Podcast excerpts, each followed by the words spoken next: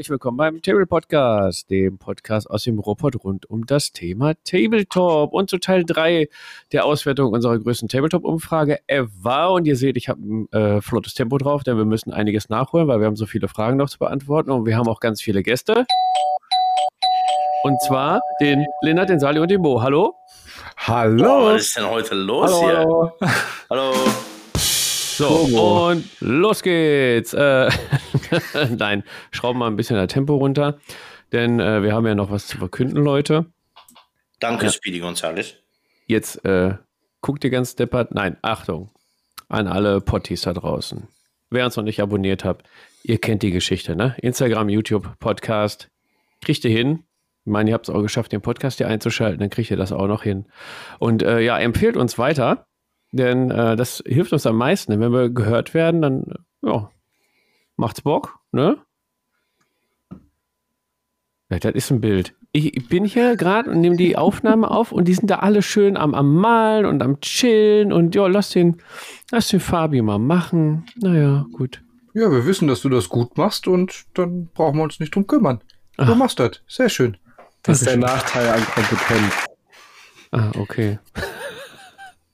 Okay, ich mache nochmal weiter. Ähm, ja, tatsächlich haben wir heute auch den Sali und den Mo mit perfekt, perfekten ja, Equipment, dank eurer Spenden. Oh, Sali holt Luft. Ja, ich wollte genau dasselbe äh, sagen. Vielen Dank für die Unterstützung. Jetzt hört man mich, glaube ich, auch noch besser. Ja, du bist ein bisschen weit weg, besser. aber. Ja, ich kann ja auch näher nehmen. So besser? Boah, geil. Mhm. Ja, boah, Mega. geil. Okay. Richtig Der gut. Ah, danke, Leute. Also, vielen Dank, liebe Leute, äh, für eure Unterstützung. Weiter so. Ja, danke schön. Jetzt fühlt man sich direkt richtig viel professioneller, wenn man hier so ein krasses Mikro am Tisch hat. Mhm. Vor Genau. Dingen, Und nachdem wenn, man es auch dann richtig benutzen kann. Ja, Sorry, das musste wenn sein. man weiß, Ja. wie, wie rum es gedreht werden muss, dann ist alles gut. Echt, Mo, ey, dass du das nicht weißt. Echt wahr. Ja. ich weiß auch nicht, wie einem das passieren kann. ja, gut, Also mir wär müssen das ja Das als Musiker und das als Musiker. Len- Lennart, kannst du unsere Potties mal aufklären?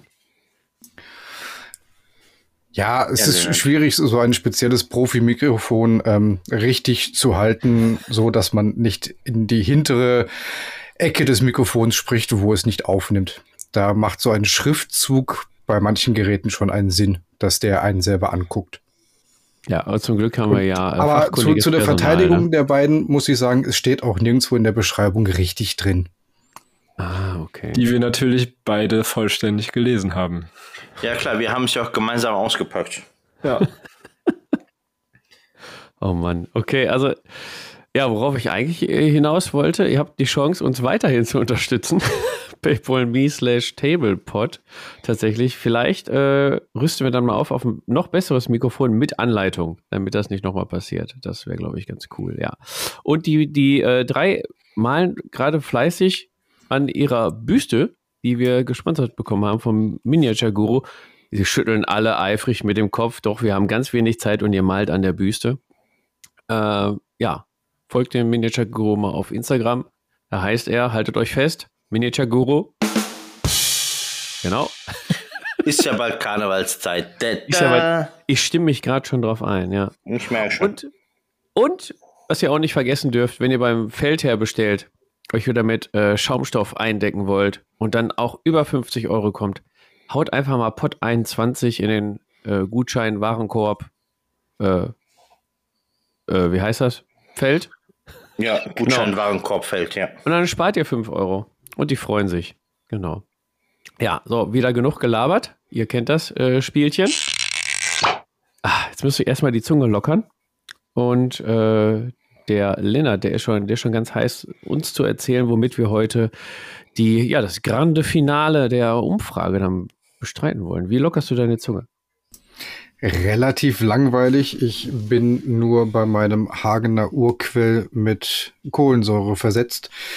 Da ich meinem Magen nach dem Wochenende etwas, äh, ja, noch nicht zu viel antun möchte, da ich kränklicherweise flach gelegen habe.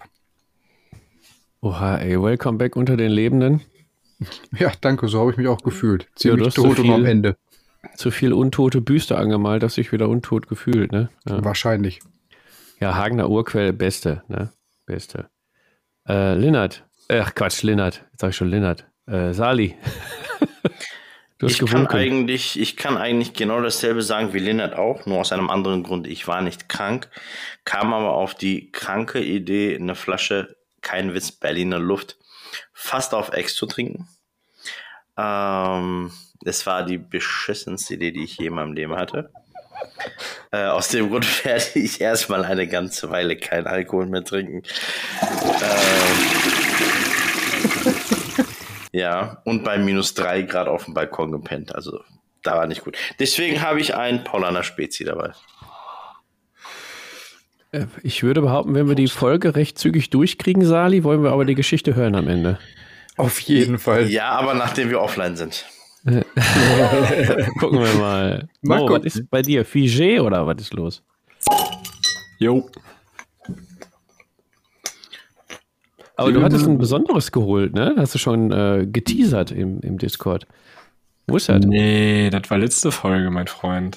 Oh, war das letzte Folge? Das hier ist das ganz äh, altbewährte Moritz Wiegepilz.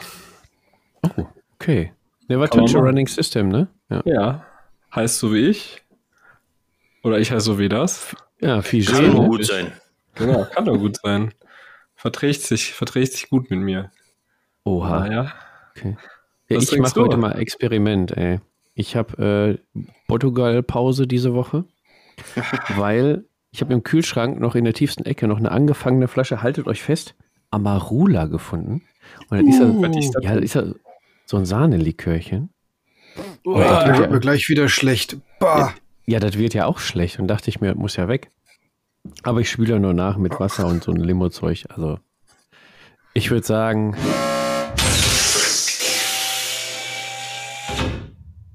Kann losgehen. Äh, wir haben ordentlich zu tun, Leute. Wir sind letztens stehen geblieben oder rausgegangen aus der Folge mit, wie viel Kilometer Fahrtweg würdest du für eine Partie äh, Tabletop in Kauf nehmen. Äh, Sali, ich hoffe, du hast die Folge gehört, denn äh, Lennart wird für dich bis ans Ende der Welt fahren, hat er gesagt. Deswegen liebe ich den Buben ja auch so. Ja. Oh, hier werden wieder Küsschen ausgetauscht. Gehen wir mal schnell zur nächsten Frage. Uh, the Hills Have Eyes. Und zwar haben wir gefragt, steht ihr lieber auf 2D oder 3D-Gelände? Lennart, ist die Antwort überraschend?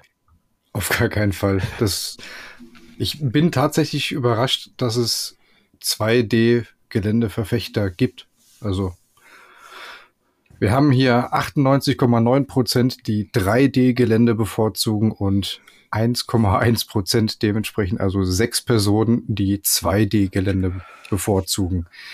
Ich muss sagen, ich kenne 2D-Gelände nur aus meiner kurzen Exkursion von äh, War Machine, weil das so extrem turnierorientiert war und da dann gesagt wurde, komm, lass 2D-Gelände nehmen, damit kannst du besser messen und ist alles genauer. Das ist das Einzige, wo ich mal 2D-Gelände wirklich gesehen und was von gehört habe. Ich glaube, können auch, wir mal einen dieser sechs kurz bitten, uns eine Nachricht zu schreiben, warum? Warum 2D-Gelände bevorzugt wird? Wahrscheinlich sind das diese sechs, die auch noch aktiv War Machine in der Turnierszene spielen. also Oder würde mich echt mal interessieren. Oder X-Wing, da gibt es auch nur 2D-Gelände. Stimmt. Beziehungsweise ja, stimmt. 3D-Gelände wäre da sehr unpraktikabel, weil du ja wirklich deine Manöverschablonen auch darüber legen musst und so. Also, wenn du nur X-Wing und War Machine auf Turnieren spielst, dann ja, bist du wahrscheinlich einer von den sechs. Stimmt, habe ich gar nicht drüber nachgedacht. Sorry. Bin ich sehr gespannt. Schreibt uns mal bitte, bitte an. Oder mich zumindest. Es können aber auf jeden Fall auch Spieler sein, die mit einer Starterbox momentan noch gestartet sind, wo dann äh, Pappmarker, äh, Pappwaldzonen oder so dabei sind. Weil ich glaube, bei A Song of Ice and Fire ist, glaube ich, 2D-Gelände mit dabei. Ne? Bei The Walking Dead ist 2D-Gelände dabei. Hast du das bei Karnivale nicht auch? Bei Karnivale? Ja, hast du Papphäuser, die du aufstellen kannst. Dann ist schon wieder 3D. Ja, okay. Das 2D-Spielfeld gehabt, ja. Ja, kann sein. Also 2D-Gelände ist manchmal, wenn man gerade große Einheiten bewegt oder so, ist das von Vorteil, aber klar, die große Mehrheit steht auf 3D. Ich glaube, da brauchen wir nicht tiefer drauf eingehen. Ähm, wir haben weiterhin gefragt, wie sieht's aus mit Gelände?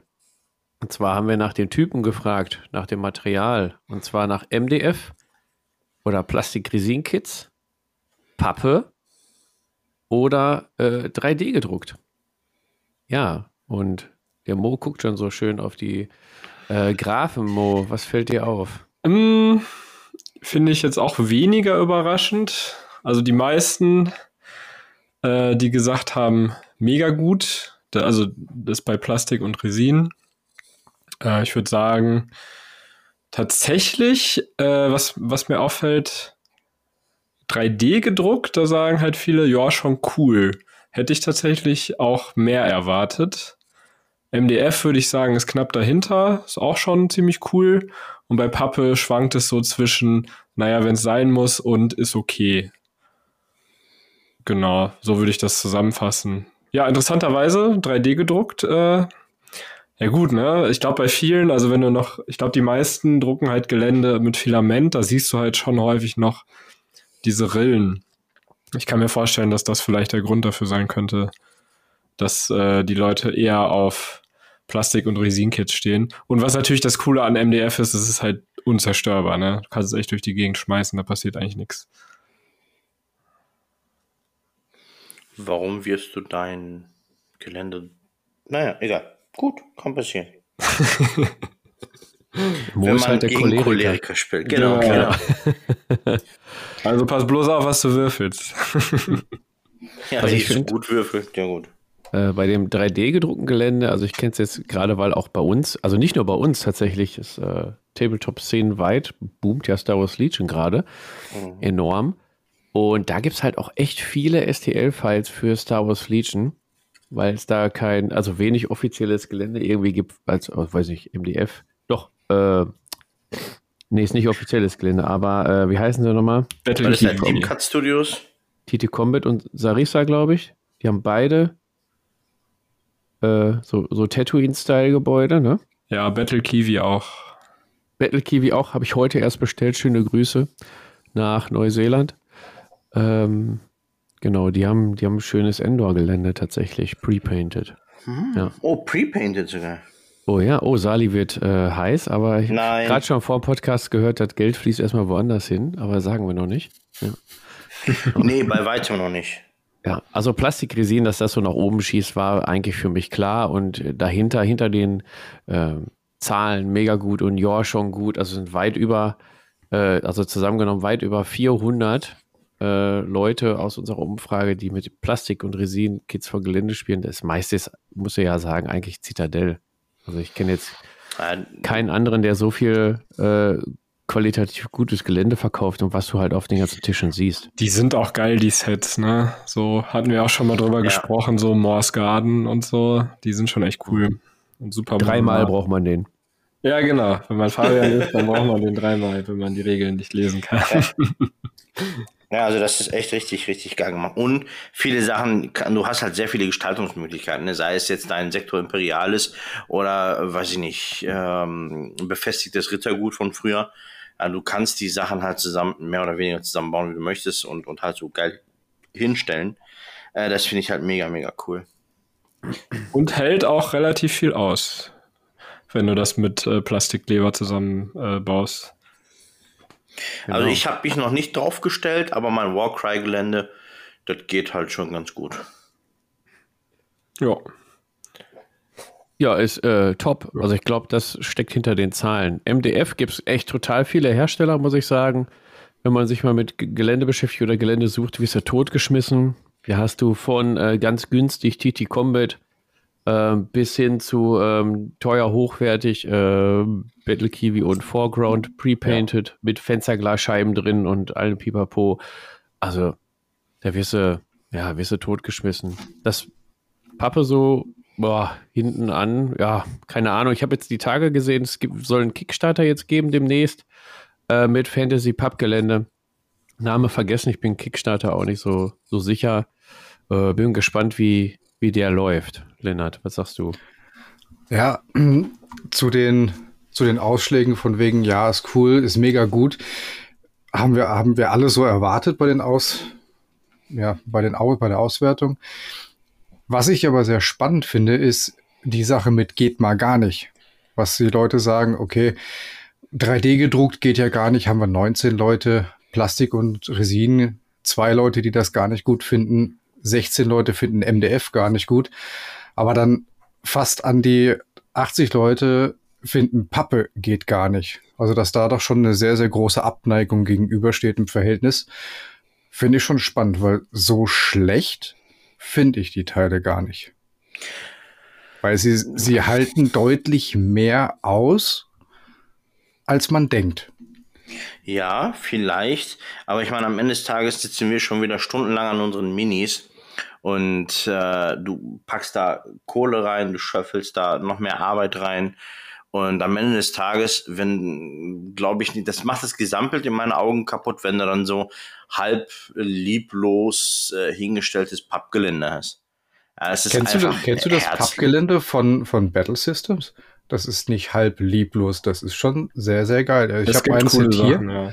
Ich habe eins hier, so ein Dungeon Set, äh, was auch zu einer, äh, zu so einem, ja, Castle, zu so einem, was, Castle auf Deutsch, Burg, zu so einer Burg aufbauen kannst. Okay. Ähm, nutze es nur nicht, weil es eher, was ich nicht ganz gelesen habe, für Rollenspielgröße gemacht war und nicht für Tabletop. Also es passt nur auf eine 60 mal 60 Zentimeter Platte. Ähm, aber es ist halt schon sehr stabil und es sieht von der anderthalb Meter Entfernung, die du am Tisch stehst, nicht schlecht aus. Es ist kein Vergleich zu Plastikresin, MDF oder 3D gedruckt, versteht mich da nicht falsch. Ähm, aber es ist nicht so, wo ich sage, okay, geht ja mal gar nicht, da würde ich meine Miniatur nicht draufstellen. Und es ist pre-painted. Und es ist pre-painted, ja. Und es ist leicht, meistens gut verstaubar. Die meisten Sachen kannst du auseinanderbauen. Gerade das Battle Systems, was du äh, erwähnt ja, hast, ist ja ein genau. Stecksystem. Das heißt, du kannst es auch immer wieder umstecken, wie du möchtest, ne? Glaube ich. Richtig, ja, das ist so. Und äh, wenn du die Ecken vorher mit Sekundenkleber versiegelst, nachdem du die Sch äh, Linien schwarz gemacht hast, dann hält es auch Jahrzehnte aus, mindestens. Ja. Ja. Und was ist euer Favorit jetzt von den vier genannten hier, Lennart? Wo wir gerade bei dir waren, was ist dein Favorit? Mein Favorit ist, äh, ist Plastik- und Resinkits weil mhm. du einfach unheimlich viel damit machen kannst. Mit MDF bin ich mich gerade noch durch Freebooters Feld am Herantasten und muss noch so das ein oder andere ausprobieren. Ja, 3D gedruckt hatte ich noch nicht wirklich. Hm. Deswegen Favorit ist eher Plastik und Resin. Okay, und äh, Mo, wie sieht es bei dir aus? Mm, ich denke, mein Favorit ist Plastik auch. Einfach weil es so, so leicht zu verarbeiten ist. Ähm, ich finde aber MDF, es gibt schon richtig, richtig coole MDF-Kits auch. Und was ich auch eine richtig coole Kombi finde, ist ein cooles MDF-Kit und dann noch ähm, mit Kleinteilen, die 3D gedruckt sind oder so, ähm, oder ein paar Bits ein bisschen aufpimpen. Ich finde, dann mhm. kann man da schon echt coolen Kram mitmachen. Ja. Also von daher auf jeden Fall auch äh, Plastik und MDF sind meine Favoriten. Jo. Äh, ist bei mir genauso. Plastik und MDF. Plastik, also vor allen Dingen Citadel-Sets, jetzt auch gerade für Age of Sigma 40k, so dem Bereich, die decken da alles äh, perfekt ab. Kannst du auch für andere Systeme benutzen. Was ich aber auch habe, hm, von äh, Urban Mats, die ähm, Tatooine-Stadt, und ich meine, das ist Resin, glaube ich. Resin oder sowas. Ja, genau. Pre-painted, äh, da stehe ich ja auch voll drauf. Und ähm, gerne MDF. MDF bei mir aber gerne pre-painted, weil ich bin äh, Geländebemalfaul. Ne? Also da kannst du jetzt gerade, wenn du bei TT Combat Sarissa und so einkaufst und ja, weiß nicht, eine Airbrush hast oder ein bisschen was mit, mit Spachtelzeugs auf die Hauswände machst oder so, kannst du schnell richtig gute Klamotten für echt wenig Geld zusammenprickeln. Das würde ich dann auch noch bevorzugen. Aber äh, das ist dann was für die Bastler. Ich dann eher pre-painted MDF. Und äh, Sali, wie sieht's bei dir aus? Du bist der Pappe-Spieler, ne? Auf jeden Fall. Ja, nein. Also da schließe ich mich voll und ganz äh, Lennart an, auch mal wieder. Surprise, surprise. Ähm, echt. Plastik, gerade das Zeug von GW, ich bin ein Riesenfan von. Kostet ein ganzes Stück, ja, sehe ich immer wieder ein, aber ich finde es einfach nur für mich eigentlich echt so das Nonplusultra. Gibt bestimmt irgendwo irgendwas Besseres, ja. Vielleicht das Zeug in Pre-Painted, ich weiß es nicht, gibt bestimmt irgendwas. Wenn ihr was kennt, auch hier wieder, schreibt mal bitte in die Kommentare, schickt uns mal die Ms, ob ihr so etwas Pre-Painted findet, ob sowas gibt. Aber im Generellen finde ich äh, da GWs Stil auch ziemlich passend. GW ähm, übergreifend. Sehr schön. Und das Geländer muss natürlich auch irgendwo draufgestellt werden. Deswegen haben wir gefragt, ähm, ja, die große Frage um den Spieltisch. Ja? Soll der faltbar sein, fest installiert, eine Matte auf dem Küchentisch? Also wir haben einiges vorgeschlagen. Und ja, ich habe die, ja, die Ergebnisse so erwartet, aber dachte, dass ja, ich, ich hau's mal raus. Also die Spielmatte mit 66 Prozent präferiert die Community tatsächlich mittlerweile Spielmatten. Ich hatte gedacht, dass ähm, die modularen Spielplatten vielleicht noch einen Ticken weiter vorne sind. Eventuell, aber ja, Spielmatte ist dann auch äh, ja, mein bevorzugter Spieltisch. Lennart, du hast gerade äh, dich äh, ja, nickend, schüttelnd geäußert. Wie äh, wertest du das Ergebnis? Hast du das so erwartet? Ich habe das so erwartet, tatsächlich. Ich hätte auch erwartet, dass der zusammenfaltbare Spieltisch viel weiter vorne ist. Der ist nämlich nur bei 21,8 Prozent, weil gerade im Zuge dessen, dass es Tabletop durch, äh, durch Pandemie, Lockdown und so weiter in unheimlich viele Haushalte eingezogen ist, die sonst vielleicht eher im Club oder sonst irgendwo gespielt haben, ähm, ist halt der Bedarf da, dass der Familien-Esszimmertisch dann irgendwann mal zur Schlachtplatte umgebaut wird. Und daher war meine Erwartung, dass die Spielmatte deutlich obsiegt, ist erfüllt worden. Aber dieser zusammenfaltbare Spieltisch, ich komme nicht mehr auf den Namen, da gibt es auch so einen großen Hersteller, der macht auch, auch Matten. Ähm, Urban Mats, die haben auch den zusammenfaltbaren Tisch. Ich glaube, der kostet ja, aber es gab noch, noch Euro. Eine. Weiß nicht. Gab noch eine. Komme ich nicht drauf. Ich schieb's Battlemat. nach in den Kommentaren, wenn es mir wieder einfällt. Oder Battlemat, ja. Battlemat, genau. Ähm, dass die viel, viel weiter vorne sind, weil die halt auch unheimlich platzsparend sind und äh, im Prinzip so meins, meine Anforderungen des Zeitgeistes entsprechen. Mhm. Äh, also hauen wir mal Zahlen raus. Die Spielmatte 66% der Stimmen bekommen. Die modularen Spielplatten also das, was man auch, was Citadel, ich glaube, immer noch macht, Games Workshop, ne? Nee, oder nicht mehr? Aber gab es nee, auf jeden Fall. Die gab es, die sind raus. Äh, Citerdes hat die noch, äh, modulare Spielplatten. Äh, das sind äh, ja, fast 50 Prozent, die die äh, bevorzugen. Den fest installierten äh, Tisch, ja, den können sich wahrscheinlich die wenigsten stellen. Das sind fast 30 Prozent. Der zusammenfaltbare Tisch um die 20 Prozent. Und ein kleines Spielbrett ist noch ausgeschlagen bei den Ergebnissen mit 15 Prozent. Sali, was präferierst du denn? Was sagst du denn zu den Ergebnissen? Ähm, wundert mich auch tatsächlich nichts von. Ähm, wenn man mich persönlich fragen würde, würde ich sagen, ich hätte am liebsten wirklich einen von diesen, was, was kosten sie, zweieinhalbtausend Euro Tischen, der aussieht wie ein Esstisch, stehen und dann einmal Hofpaps und darunter hast du dann deine Spielmat. So was hätte ich wahnsinnig gerne. Ich glaube, ist auf meiner To-Do für die, irgendwann für die nächsten fünf Jahre. Äh, nach Hauskauf und Hochzeit.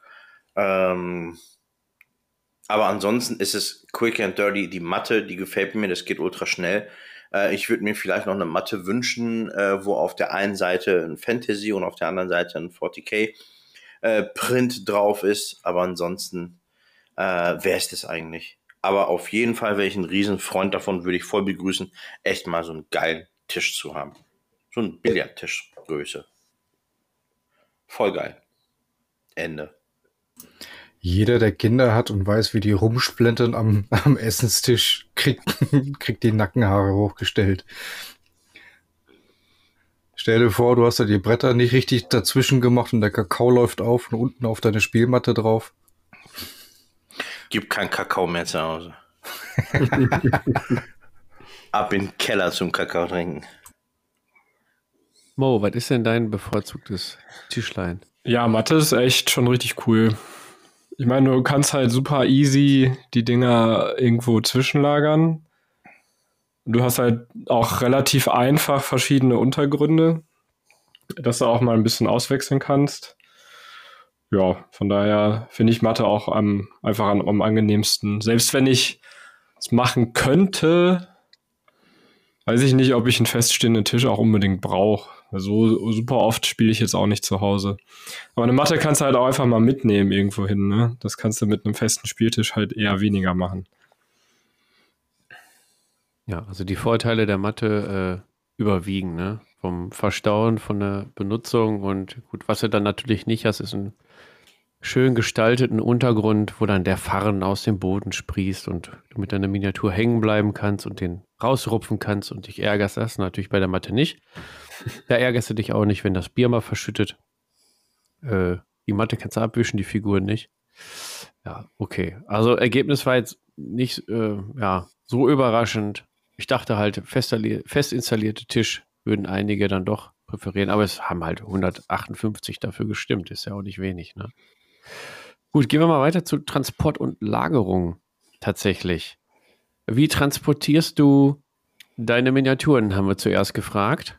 Und das ist natürlich, ähm, Mo hat es gerade angesprochen, du spielst eigentlich häufiger dann auswärts, also musst du deine Figuren auch sicher von A nach B bringen. Da hatten wir einige, einige ähm, ja, bekannte, bewährte Transportmöglichkeiten zur Wahl gestellt.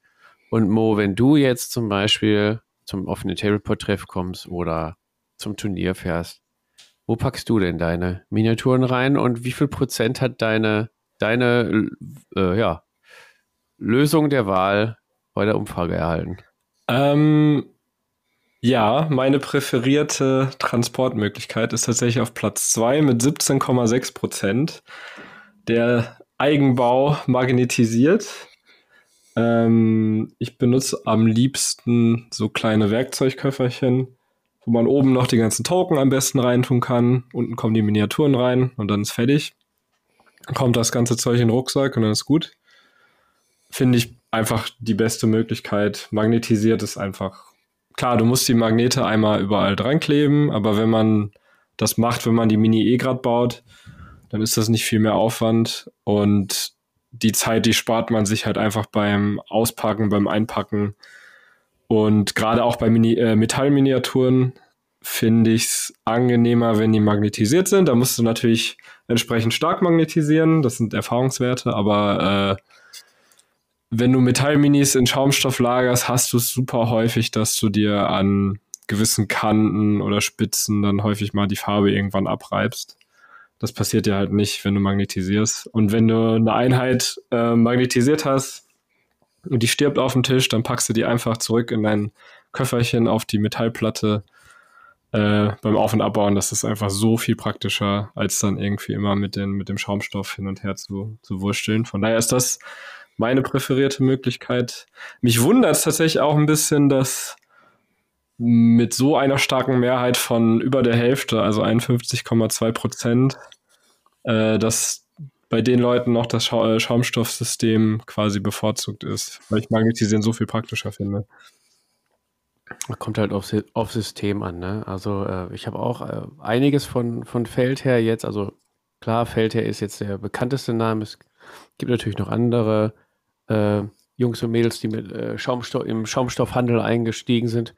Ähm, aber Feldherr ist nun mal die, die größte Hausnummer. Hier nochmal kleiner Hinweis: Pod 21 bis zum 31.03. bekommt ihr 5 Euro Rabatt auf euren äh, Einkauf von mindestens 50 Euro Bestellwert. Werbung Ende. Ähm, ja, 51 Prozent. Also, wenn wir mal so sehen, auf den ganzen Treffen, Turnieren und so, siehst du halt echt auch sau viele Schaumstofflösungen und Feldherrtaschen oder Battle Foam oder wie sie alle heißen. Das siehst du überall, weil die auch individuell anpassbar sind oder, ne? Ähm, Mooslösung jetzt, äh, also die Figuren magnetisieren, aber dann eine Eigenbau, also ob es jetzt ein Werkzeugkoffer ist oder eine Holzkiste mit äh, Ferrofolie ausgelegt oder wie auch immer, äh, altes PC-Gehäuse, hm, ist auch eine super Lösung. Äh, meine top favorisierte Lösung aktuell, also gerade für Massensysteme, ich habe ja gesagt, ich habe auch Feldherr-Einlagen und Taschen, äh, aber für Massensysteme, jetzt gerade Star Wars Legion oder Age of Sigma, ist jetzt die äh, ja, auf Platz 3 mit 12,3 Prozent und zwar auch magnetisiert, aber äh, AKs oder Army Box. Und da ist bei mir äh, die Army Box in der Heavy Support Größe ähm, ideal. Da kriege ich eine ganze Armee rein oder zwei Armeen, jetzt gerade bei Star Wars Legion, äh, für so einen Spieletreff, da passt alles rein. Ist alles fertig, du musst jetzt nichts selber bauen wie beim Mo. Äh, genau das auf Platz 3 gelandet bei der Umfrage. Linnert, äh, dir brennt es auch auf den Lippen gerade. Ja, ich kann mich eigentlich nur dir anschließen. Weil ich habe meine, ja doch, meine privaten Minis alle in, äh, in den Trays von meiner Army-Box. Beziehungsweise, äh, ich muss gerade gucken. Die mittlere ist die Heavy Support, ne? Ja, genau. Mhm. Ja, dann habe ich die gleiche. Ja, und äh, habe dann die Trays, wenn ich die nicht da drin habe und eine andere Armee mitnehme, habe ich die in meinem äh, in meinem Regal einfach da quer reingeschoben. Ja, das ist nämlich ideal, ja. ne? Also ich habe jetzt so eine Vitrine, da, da passen die Trays genau rein. Deswegen habe ich äh, einfach mal übertrieben und 13 Trays gekauft, damit ja, ich genau. jede Armee da draufstellen kann. Und das, worauf ich Bock habe, ziehe ich einfach aus der Vitrine raus, ab ins, äh, in die Army-Box rein und dann ab zum Treff. Ja, genau. Genau, aber was auch ähm, ja, gut verbreitet ist, und zwar ähm, 5,9 Prozent, aber ja, tatsächlich sehe ich es doch häufiger, ist auch die magnetisierte Variante, aber mit der Keksdose. Von der, der Oma. Ja, alle nicken. Ja, ist der Klassiker auf jeden Fall. Also schönen Gruß an Johannes, der seine ähm, Fire Slayers genau. in den Keksdosen transportiert. Der Vorteil ist, sagt er auch jedes Mal, die kann er so gut in seinem Rucksack stapeln. Das beste Transportmittel überhaupt. Günstig und hast auch noch ein paar Kekse auch noch äh, zum Futtern vorher. Ja, auch. Mach äh, das mal mit einem Massensystem, wie viele Kekse du da futtern musst. Ja, das, das ist heftig, oder? Das ist ja. doch mal Aufopferung fürs Hobby. Dann siehst du und so, so sieht der Johannes eigentlich auch gar nicht aus. Genau, dann nee. siehst du eher aus wie, wie, wie, wie, hier, wie heißt der Fabian? Ah, er schiebt, der schiebt ja. die Kekse dem Fabian rüber, damit er sie nicht essen muss. Das erklärt einiges. Ja. Ha, danke. Aber oh. kommen wir mal zu einer erschreckenden äh, ähm, Auswertung. Oha. Ist zwar mit einem zwinkernden Smiley in, in der Antwort äh, gepackt, aber dass tatsächlich 17 Leute gesagt haben, ich packe die einfach in eine Plastiktüte. Ich kann mir vorstellen, dass bei diesen 17 Leuten der ein oder andere Schelm dabei war, aber tatsächlich auch der ein oder andere dabei war, der das ernsthaft so tut. Und das tut mir in meiner Miniaturenseele etwas weh. Ja. ja. Ich hoffe auch nicht, dass es Metallminis sind. Das wäre noch schlimmer. Ja. Optimal wäre jetzt natürlich, wenn er seine äh, Feldherrtasche in einer Plastiktüte transportiert, dann äh, ja, ich weiß nicht. Bin gerade ein bisschen baff. Wer das ist einfach ein trauriger Moment, den, den sollten wir einfach jetzt so stehen lassen und. Ja. Ich habe auch keine traurige Musik. Schlecht vorbereitet. Sali, sing mal traurige Musik.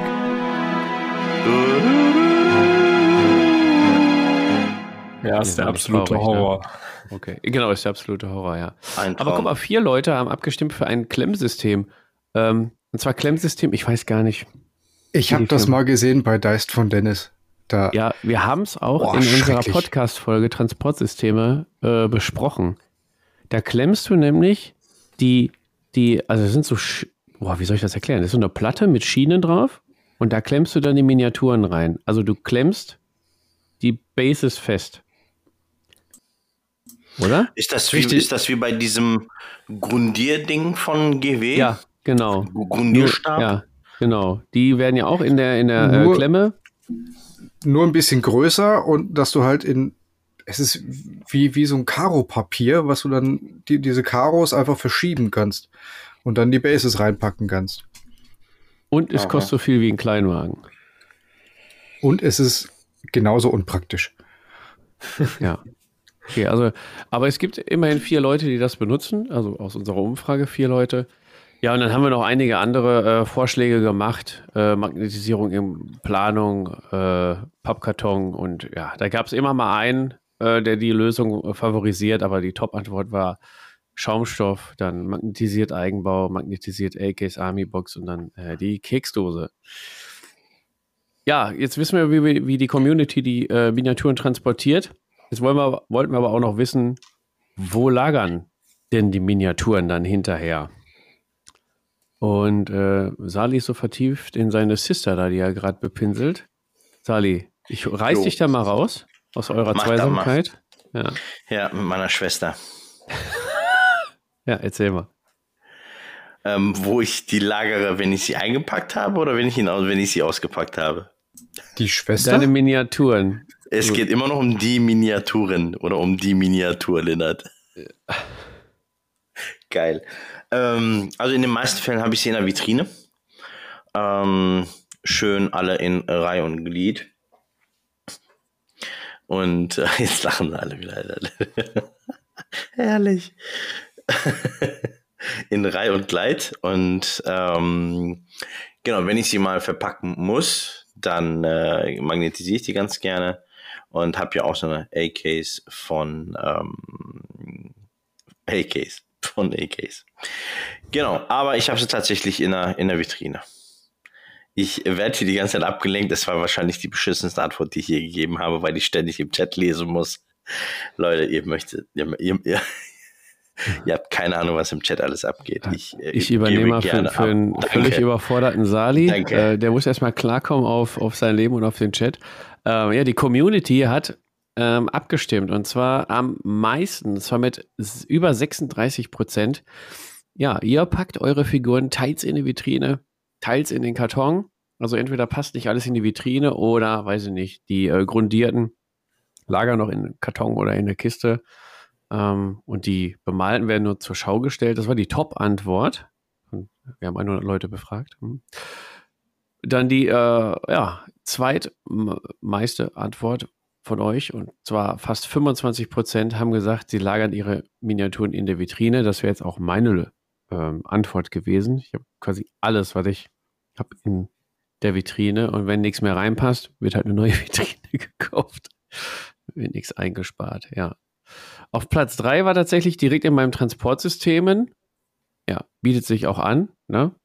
Wenn du da fünf Army-Boxen oder A-Case stehen hast, einfach alles reinschieben und dann kannst du direkt, schreibst du drauf, das ist der Star Wars Legion Koffer, das ist der Age of Sigma Koffer und dann krallst du den Koffer und gehst ab. Und auf Platz 4 war einfach Kiste und Karton, Lennart. Wie lagerst du denn deine äh, Miniaturen und hast du das so erwartet, dass die Community so lagert? Ich hatte das so erwartet äh, und ich musste gerade suchen, ob meine Antwort überhaupt damit drin ist, weil äh, ich bin einer von 0,2 Prozent. ich lager meine, Vit meine Vitrinen, Quatsch. Ich lage meine Miniaturen nämlich teils in der Vitrine, teils in Kiste, Karton, teils im Transportsystem und ansonsten überall im Hobbyraum. weil es ist einfach so viel.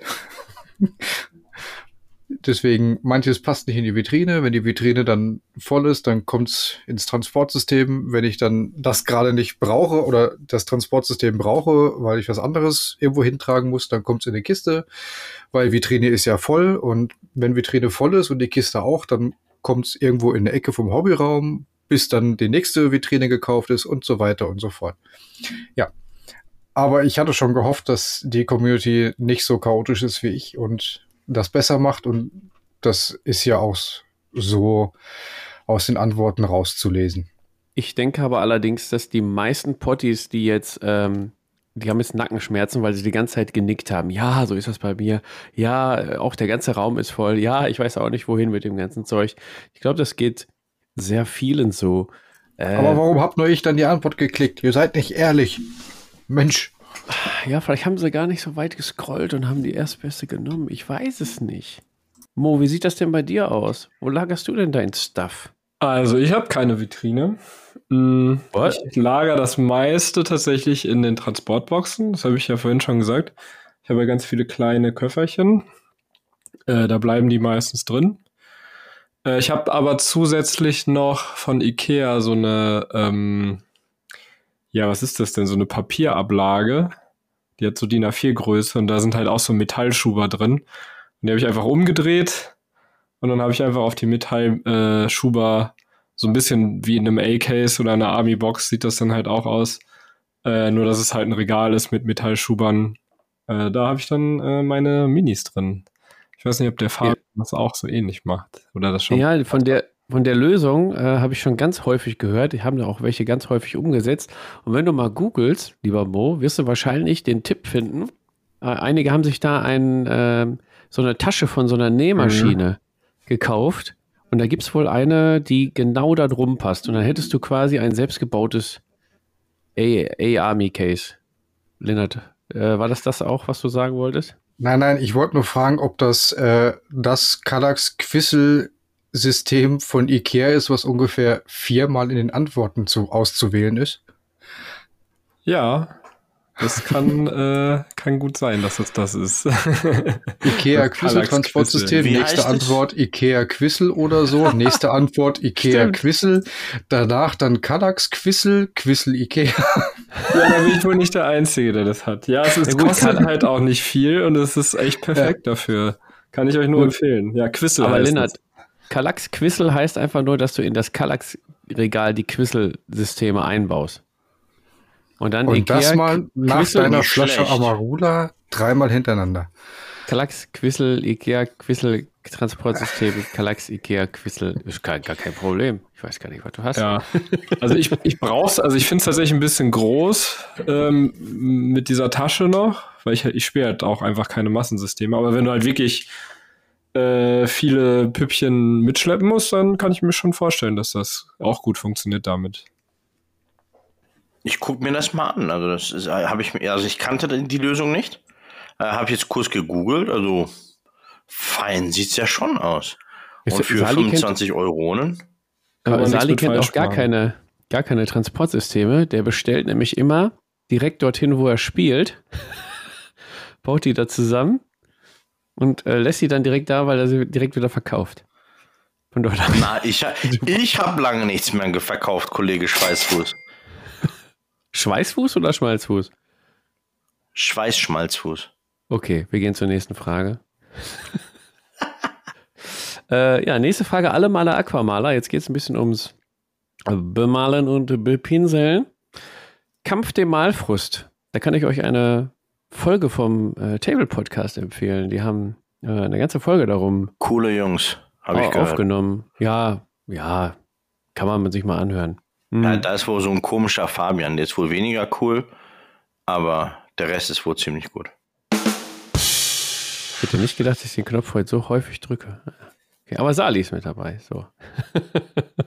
ähm, wir haben gefragt, ja, wie löst ihr denn eure Malblockaden? Also Malblockaden kennt ja jeder. Manchmal hat man echt keinen Bock oder auch keine Zeit und die Zeit, die man hat, möchte man nicht fürs Malen benutzen. Also wie, ja, wie bringt ihr euch wieder zum Malen und ja, ihr guckt jetzt ganz gespannt auf die Balken. Es gibt natürlich so eine Top 5 auf jeden Fall. Ähm, Lindert, vielleicht kannst du deine Lösung für deine Malblockaden verbinden mit den Antworten. Meine Lösung für eine Malblockade ist tatsächlich ein System, das eine Malblockade eigentlich gar nicht auftritt. Denn ich habe dieses Kaufverbot bis Anzahl X bemalt ist. Das hatten wir in irgendeiner Tablepot-Folge auch mal behandelt. Das ist leider nicht so häufig vertreten, diese Antwort. Es sind 69 Leute, die das auch so haben, ist bei 13,1 Prozent.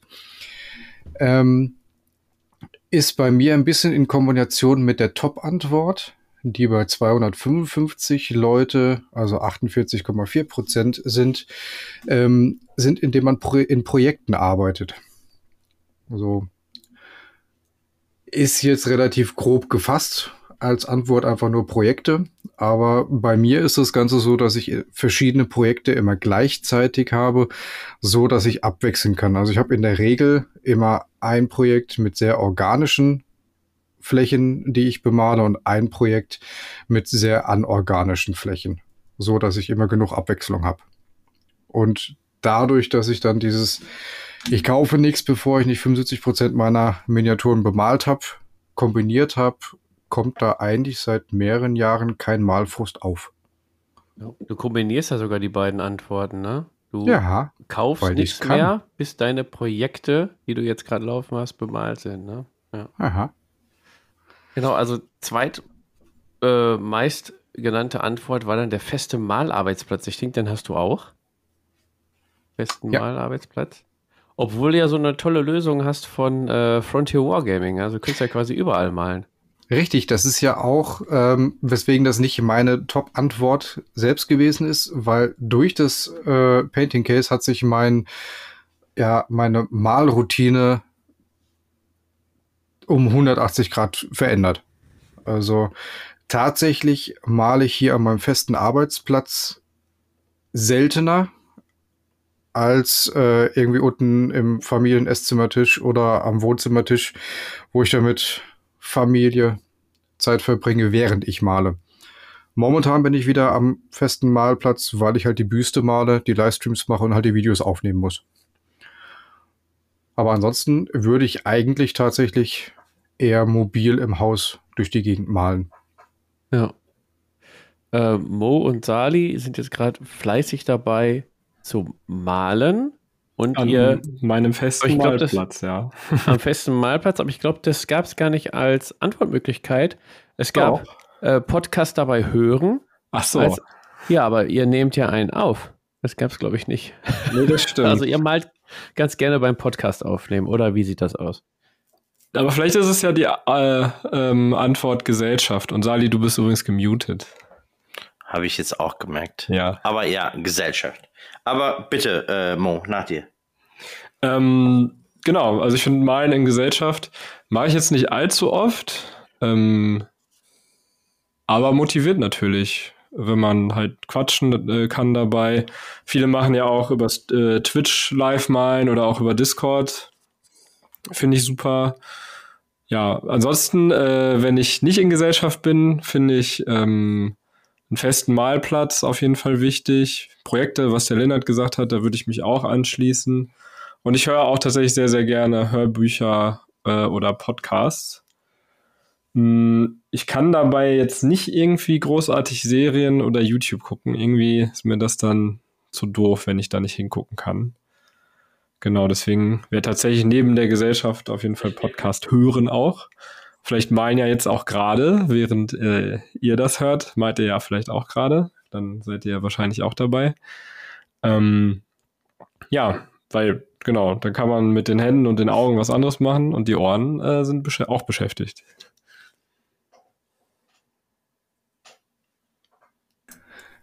Ich hätte da mal noch eine Bitte. Und zwar die eine Person, die angegeben hat, dass sie es nicht lösen kann, die Malblockade. Wenn du den Podcast gehört hast und unsere ganzen Vorschläge mitbekommen hast oder auch den Podcast Folge Fabian, füge es hier ein, bitte. Ich weiß es nicht. Äh, Kampf der, Mal, der Malfrust hieß die Folge, glaube ich. Äh, wenn du das mal gehört hast, sag uns doch mal, ob du mit den Tools es geschafft hast, deine Blockade zu lösen oder ob du noch weitere Hilfe brauchst. Folge Fabian. 1 aus März 2021, Kampf dem Malfrust. Sehr gut, danke. Ja, ich, ich habe halt ein Elefantengedächtnis. Und eine gut geführte Liste. Äh, ja, genau. ähm, ja, also Gesellschaft, was Mo gerade angesprochen hat, waren tatsächlich 30 Prozent unserer Community sehen das genauso. Man kann natürlich auch sehr gut alleine malen, klar.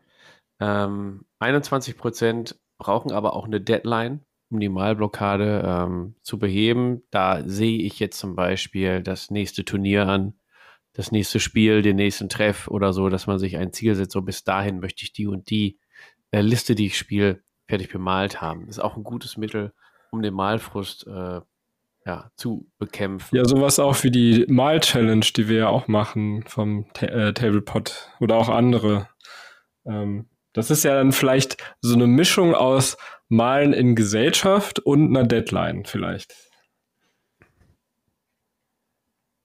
Genau, man kann ja einiges ähm, miteinander kombinieren, oder Sali? So würde ich das sagen. Also bei mir ist es tatsächlich eine recht große Kombi aus äh, der Gesellschaft und aus dem Projekt und äh, den Deadlines. Ja, was äh, ganz gut läuft, äh, wie ich finde, Lena, korrigiere mich hier, äh, sind zum Beispiel unsere Challenges. Ja, wir haben eine ganz coole Weihnachts-Challenge gehabt. Jetzt haben wir im Februar sogar zwei Challenges. Ähm, zum einen unsere private mit Lennart, dass wir 1000 Punkte 40k bemalen und dann auch noch die Büste dazu. Wird jetzt eng in den nächsten äh, sieben Tagen, aber das kriegen wir, glaube ich, schon hin. Lennart, hör bitte auf zu tippen. Bitte.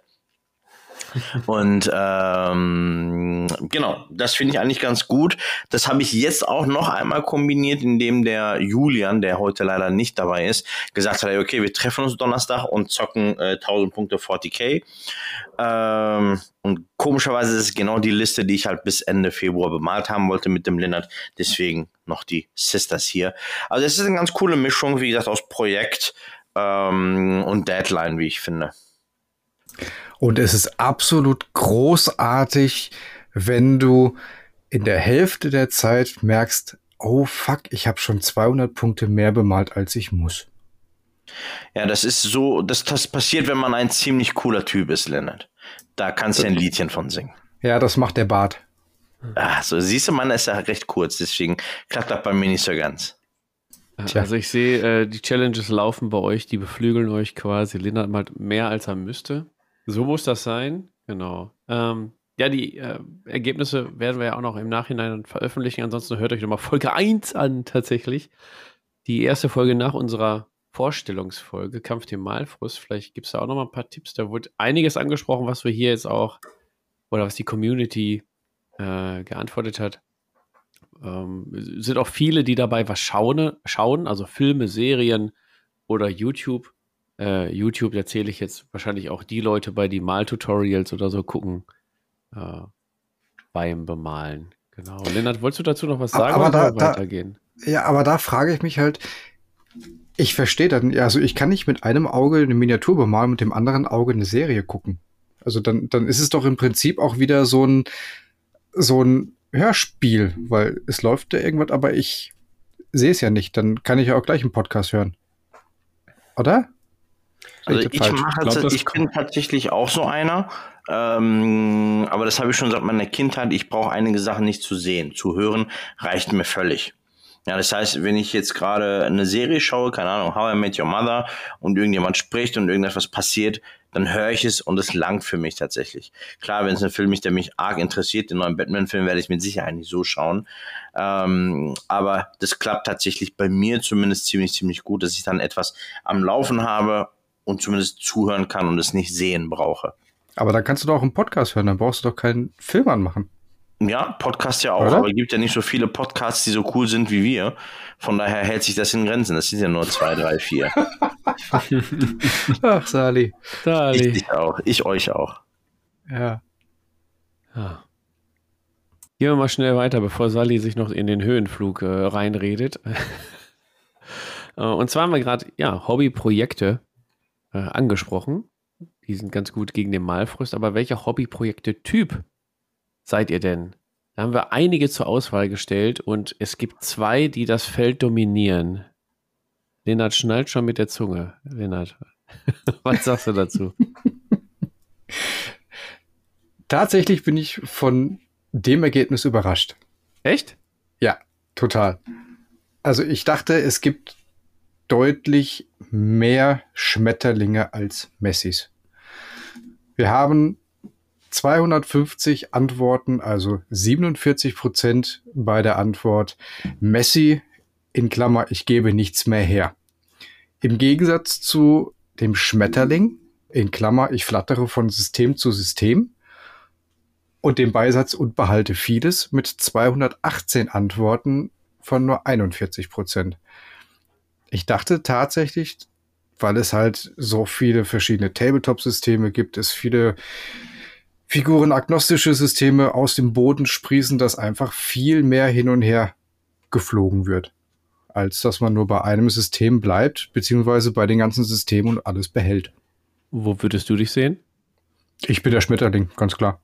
Äh, guck mal, der eine Schmetterling hält schon wieder seinen neuesten Einkauf da in die Kamera. Oha. äh, liebe Sali, Sali hat, glaube ich, abgestimmt für die äh, drittmeistgenannte Antwort, nämlich 23 Leute haben gesagt, nennt mich einfach an und verkauft. Bei mir steht nichts lange im Regal. Sali, wolltest du die Necromunda-Boxen noch auspacken oder äh, werden die original verpackt direkt weiterverkauft?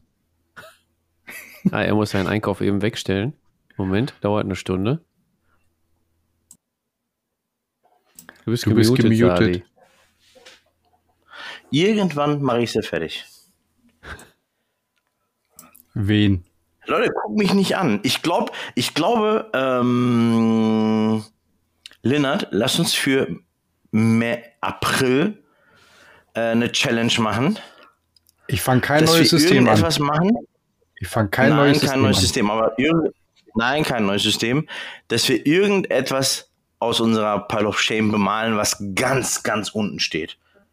Und das wäre bei mir zum Beispiel so eine Necromunda Gang. Zumindest eine der zwei, die da sind. Oh, echt? Ja, weil für März habe ich schon was anderes geblockt. Bin ich da auch involviert? Du weißt zumindest, was es ist, bis einer der beiden, zwei Leute, die es wissen. Okay, ich bin raus. Ähm, ja, können wir gerne machen. Dann müsste ich, glaube ich, Hobbit-Trolle bemalen. Na gut, du bist ja jetzt gerade ein ja. Ass im Steine bemalen. Wieso Steine bemalen? Ich mal die doch lebend. Ach so, na dann ist ja langweilig. Also Lennart ist äh, amused auf jeden Fall. er hat eine Challenge bekommen, um den Malfrust zu bekämpfen. Ja, sind wir doch mitten im Thema. Mo, was bist du denn? Bist du eher ein, ich glaube, du bist eher ein Messi. Du bist nicht der, der von System zu System hockt, sondern du gibst einfach gar nichts mehr her, oder? Hm. Ja, ich versuche ja immer noch ein bisschen von meinem 40k-Kram zu verkaufen. Aber andererseits habe ich ihn noch nicht verkauft. Von daher würde ich sagen, dass ich aktuell vielleicht noch unter Messi falle. Ja, also wie gesagt, ich habe hier auf jeden Fall noch Sachen liegen. Keine Ahnung. Aber ich glaube, dieses Messitum hindert mich auch ein bisschen daran, ein Schmetterling zu werden, weil ich dann immer denke, boah, ich habe hier die Regale noch so voll mit irgendwelchem Scheiß. Ich brauche erstmal nichts Neues. Außer Infinity. Infinity zählt nicht. Also wirklich schlimm und bedenklich ist natürlich die Kombination Schmetterling und Messi. Also ein Schmetterling, der von System ja. zu System flattert und nichts mehr wieder hergibt. Das ist eine gefährliche Kombination, ja, definitiv. Ja, Sali braucht gar nicht so zu gucken, also das kann ihm nicht passieren. Das ist ja kein Messi, der ist ja eher dann äh, Schmetterling und An- und, An und Verkauf Schmetterling gehen. Nee, ich habe lange nichts mehr verkauft. Da bin ich auch recht, recht froh drüber eigentlich. Ich meine, ich habe meine 40k-Armee noch. Was ist da los? War das ein Wink mit dem Zaunfall? ich habe heute was gepostet. Hast du das gesehen? In nee, habe ich äh, übersehen. Ja, lies dich mal ein. Du wirst in den Arsch beißen. Ähm, Grimdark so, Future. One-Page-Rules oder was? Ja, es, äh, also du warst der Erste, der mir durch den Kopf geschossen ist, weil es halt, halt minimiert ist auf das eigentliche Spiel ohne Errata, ohne 5 Millionen Sonderregeln und es hat immer noch das Flair von 40k. Ähm, mhm. Hast, hast du, du hast sie schon verschickt und verkauft, gell? Die sind auch schon angekommen und äh, die ersten Schlachtberichte und Bilder werde ich dann in Empfang nehmen, tatsächlich. Ja, ja. dann äh, schauen wir mal dann den nächste 40k an. Ja, Hobbyprojekt abgeschlossen, würde ich mal sagen. Ja. So, pass auf, wir gehen mal weiter in, äh, in der Dis, weil wir wollten das heute durchkriegen. Oh, ich habe die ja, schaffen wir auch. Okay, pass auf. Nächste Frage. Findest du Turniere und den Wettbewerbsgedanken im Tabletop sinnvoll? Und das ist ja quasi, wenn man sich unsere letzte Folge anhört, äh, die Errata-Folge, äh, die Antwort auf äh, Saschas äh, Antwort-Herausforderungsvideo. Wie nennt man das? Keine Ahnung. Ähm, da war das ja auch schon Thema. So, jetzt haben wir das aber mal grafisch abgebildet. Und zwar, ja, Turniertyp, Wettbewerb oder eher der Bier- und Brezel-Typ. Wer möchte vorpreschen? Wie sie alle hier schreien. Ja, ne? Komm. Ähm, ich finde die Antwort tatsächlich ein bisschen überraschend, weil ich aus dem Bauch raus gefühlt sagen würde, dass die meisten Leute eher weniger Turnierspieler sind. Ähm, die meiste Antwort äh, mit Abstand, mit 71 Prozent, äh, war ja. Ähm, finden die Leute sinnvoll, aber dann halt eher ein bisschen lockerer, also in entspannter Atmosphäre. Ähm, 12% haben gesagt nein und 13,9% haben gesagt ja. Ich finde, man muss sich auch mal messen können, also eher ein bisschen kompetitiver. Mm, ich würde tatsächlich auch die meisten Turniere so ähm, empfinden, dass sie genauso sind. Also dass sie, dass die Leute da hingehen, um Spaß zu haben und nicht um irgendwelche ausgemaxten Sachen da irgendwie zu machen.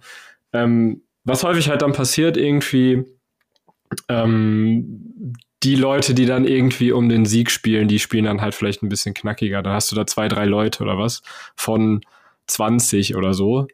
Äh, und äh, die 17 anderen, äh, die sind dann da, um äh, ganz entspannt zu spielen. Aber auch selbst wenn du gegen einen von den beiden spielst, heißt das nicht, dass es nicht auch ein lockeres und äh, spaßiges Spiel sein kann, Fabian. Hast du auch ja, so eine ist Erfahrung auch meine gemacht? Erfahrung. Ja. Ist auch wirklich meine Erfahrung. Ähm, auch beim Freebooters Turnier. Ähm, es steht immer der Spaß im Vordergrund, dass man miteinander spielt, dass man mehrere Spiele hintereinander hat und trotzdem ist ein kleiner Wettbewerbsgedanke dahinter, weil natürlich, wenn du die Partie gewinnst, hast du die Chance dann hinterher auf den Pokal und den möchte man ja auch gerne mitnehmen, aber es ist immer im freundschaftlichen Rahmen und auch bei, bei einem Freebooters-Turnier gibt es dann auch ein oder eineinhalb, die es dann halt ein bisschen Bier ernster nehmen ähm, und ja, ein bisschen auf Biegen und Brechen gewinnen wollen. Die hast du überall. Aber ich denke, dass das Bild, was da vermittelt wurde, dass äh, die ganzen Erratierungen und so hauptsächlich auf die tu Turnierspieler zurückzuführen ist, die dann da diesen Wettbewerbsgedanken haben. Ähm, also wenn das wirklich der Grund ist für Erratas, dann sind das jetzt hier laut unserer Umfrage nur 13 Prozent der Spieler, die für die Erratas verantwortlich sind. Lennart. Die darfst aber nicht vergessen, dass wir jetzt hier eine Umfrage haben, die ja hauptsächlich, wir haben auch ein paar Antworten von außerhalb, aber hauptsächlich erstmal den Ruhrpott betreffen, weil wir im Tablepot uns befinden und das unser größtes Einzugsgebiet ist. Und wir generell, so empfinde ich es, doch eher so die seichteren und nicht Sakaten-Turnierspieler sind, wenn überhaupt. Ja, Veto, kurzes Veto. Wir haben ganz, ich glaube, in der ersten Folge haben wir gesehen, dass wir viele neue Zuwanderer haben, die uns vorher nicht kannten. Und die wurde auch äh, nicht nur im Ruhrgebiet geteilt, die Umfrage, sondern deutschlandweit. Schweiz, Österreich. Also könnten auch nicht nur es, Pottler hier mitgemacht haben. Ja, richtig. Aber ich meine, vom, von der großen, von der Schnittmenge her sind wir, denke ah, ja, ich, okay. tatsächlich schon im, im, im großen Durchschnitt deutlich mehr Pottler als Rest der Welt. ähm, und ich glaube einfach, dass es das ein bisschen verfälscht. Wenn du jetzt äh, gerade so, Achtung, große Hypothese, die ich jetzt hier einfüge, gerade so Richtung Norden von Deutschland gehst, die den Weg zu so großen ähm, Turnieren nicht so weit haben oder generell für Leute, die nicht so einen großen Weg zu großen Turnieren haben, dass dort vielleicht der Turniergedanke ein bisschen anders ist als hier. Ich habe eine Gegenhypothese direkt. Ich okay, glaube, dass es keinen Ort in Deutschland gibt, an dem mehr Turniere ausgetragen werden im Bereich Tabletop als das Ruhrgebiet. Echt? Ja, 100 Prozent. Wenn du mal, also wenn wir jetzt noch den Einzugsraum Köln, Düsseldorf mit dazu nehmen, auf jeden Fall. Okay, da, da kommt dann halt mein nicht großartiges Wissen zugrunde, dass ich angegeben habe, äh, sind okay, aber interessieren mich nicht. Es ist halt auch einfach das größte Ballungsgebiet, ne, in Deutschland. Ja. Ist, wenn du, also okay, nehmen wir jetzt mal äh, Ruhrgebiet plus Rheinland, ne? Da, da, ich keine Ahnung, wie viele Menschen da wohnen, aber es ist extrem viel. Und von daher rein statistisch äh, hast du dann, denke ich mal, auch die meisten äh, Spieler auf einem Haufen, die dann auch sehr, sehr viele Turniere ähm, organisieren. Also zumindest in allen Systemen, die ich kenne, wo ich auch Turniere besuche, ist der Großteil äh, im, im Ruhrgebietsraum. Ruhr- und Rheinlandraum, ja. Also wir halten mal fest, der Großteil der Community ähm, sagt, und das sind jetzt äh, 85 Prozent, Turn also Turniere, Tabletops gehören in Turniere quasi rein. Es gibt auch 12 Prozent, die einfach ganz klar sagen, nein, Tabletop-Systeme haben in Turnieren oder Turnierformaten nichts zu suchen. Äh, aber der Großteil sagt, ja, gehört rein, aber wenn dann spaßig. Kann man so festhalten. Und äh, wie ihr schon festgestellt habt, das ist so der Ruhrgebietsgedanke hier auch. Also klar, wir, wir leben den, den Stil, wir, wir fühlen ihn, wir kriegen ihn mit. Äh, bei uns ist das so. Und ja, die Umfrage zeigt, auch bei allen, die hier mitgemacht haben, äh, beim Großteil sieht es eigentlich genauso aus. Ja, und dann wollen wir natürlich auch noch wissen, wenn wir schon über Turniere reden, wie viele Turniere pro Jahr besuchst du? Und bevor wir auf die Antworten eingehen, äh, will ich euch mal fragen, wie viele Turniere besucht ihr denn? Lennart lacht sich schon ins Fäustchen. Er macht nicht Pipi in die Hose, Lennart. Wie, zu wie vielen Turnieren gehst du denn? zu gar keinem. Fertig. ich, ich will, die, will die Antwort noch nicht spoilern, aber ich amüsiere ja, okay. mich großartig Mo. über die Antworten. Mo ist unser Turnierspieler, glaube ich. Ähm, ja, wenn Corona nicht ist. Wobei tatsächlich, ähm, ich, hab, ich spiele halt auch gerne jetzt bei Online-Sachen mit. Äh, ja, ich würde schon sagen, so vier, fünf, vielleicht auch sechs, sieben. Könnte, ja, doch sagen wir mal eher sechs, sieben wenn es nicht gerade einen Lockdown gibt. Kann gut sein, dass ich äh, ja alle zwei Monate ungefähr auf ein Turnier fahre. Ja, das passt ungefähr. Okay, dann sage ich, Mo geht auf mehr Turniere als wir drei zusammen. Auf jeden Fall, ja. Ja, stimmt. Und ähm, meine, also fast alle meine Erfahrungen sind auch so wie 71 Prozent der Leute, dass es immer super entspannt ist. Also ich habe noch nie äh, irgendwelche cholerischen Powergamer erlebt, äh, wo es keinen Spaß gemacht hat, tatsächlich. Mhm. Ich schon. Ja, das, äh, ich, ich, ich, keine Ahnung, bisher bin ich zum Glück, vielleicht habe ich auch einfach Glück mit meinen Mitspielern. ja, sei froh. Ja. Sei froh. Also ich gehe, glaube ich, ich nicht, auf ein System abhängig ist oder so.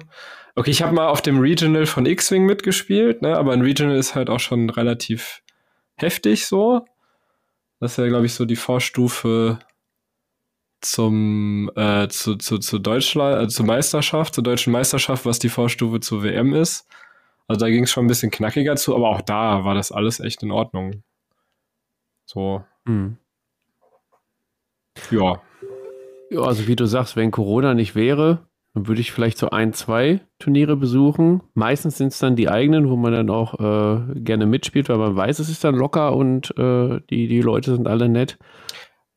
Wolltest du nicht um, mit auf ein Legion-Turnier kommen dieses Jahr? Ja, ich wollte dieses Jahr mit auf ein Legion-Turnier kommen. Das würde ich gerne mal machen. Und drei locker entspannte Spiele. Dann wollte ich dieses Jahr auf ein Freebooters-Turnier bei äh, Asgard, Aschaffenburg. Da wollte ich mitmachen. Und auf dem äh, Freebooters Turnier offizielles habe ich auch so schon mal mitgespielt. Also jetzt in der letzten Zeit dann eher als Springer. Aber beim allerersten auch so. Das war einfach nur spaßig, ne? Aber ja, was sagt denn die Community, wie viele Turniere die so besuchen, wenn wir jetzt auch mal, Lennart hat sich nämlich gerade schon kaputt gelacht, wenn wir jetzt die, äh, die Antwort von davor, also fast 85 Prozent finden, ja, ja, Tabletop gehört in Turniere. Ähm, ja, aber zu wie vielen Turnieren fahren die Leute, Lennart?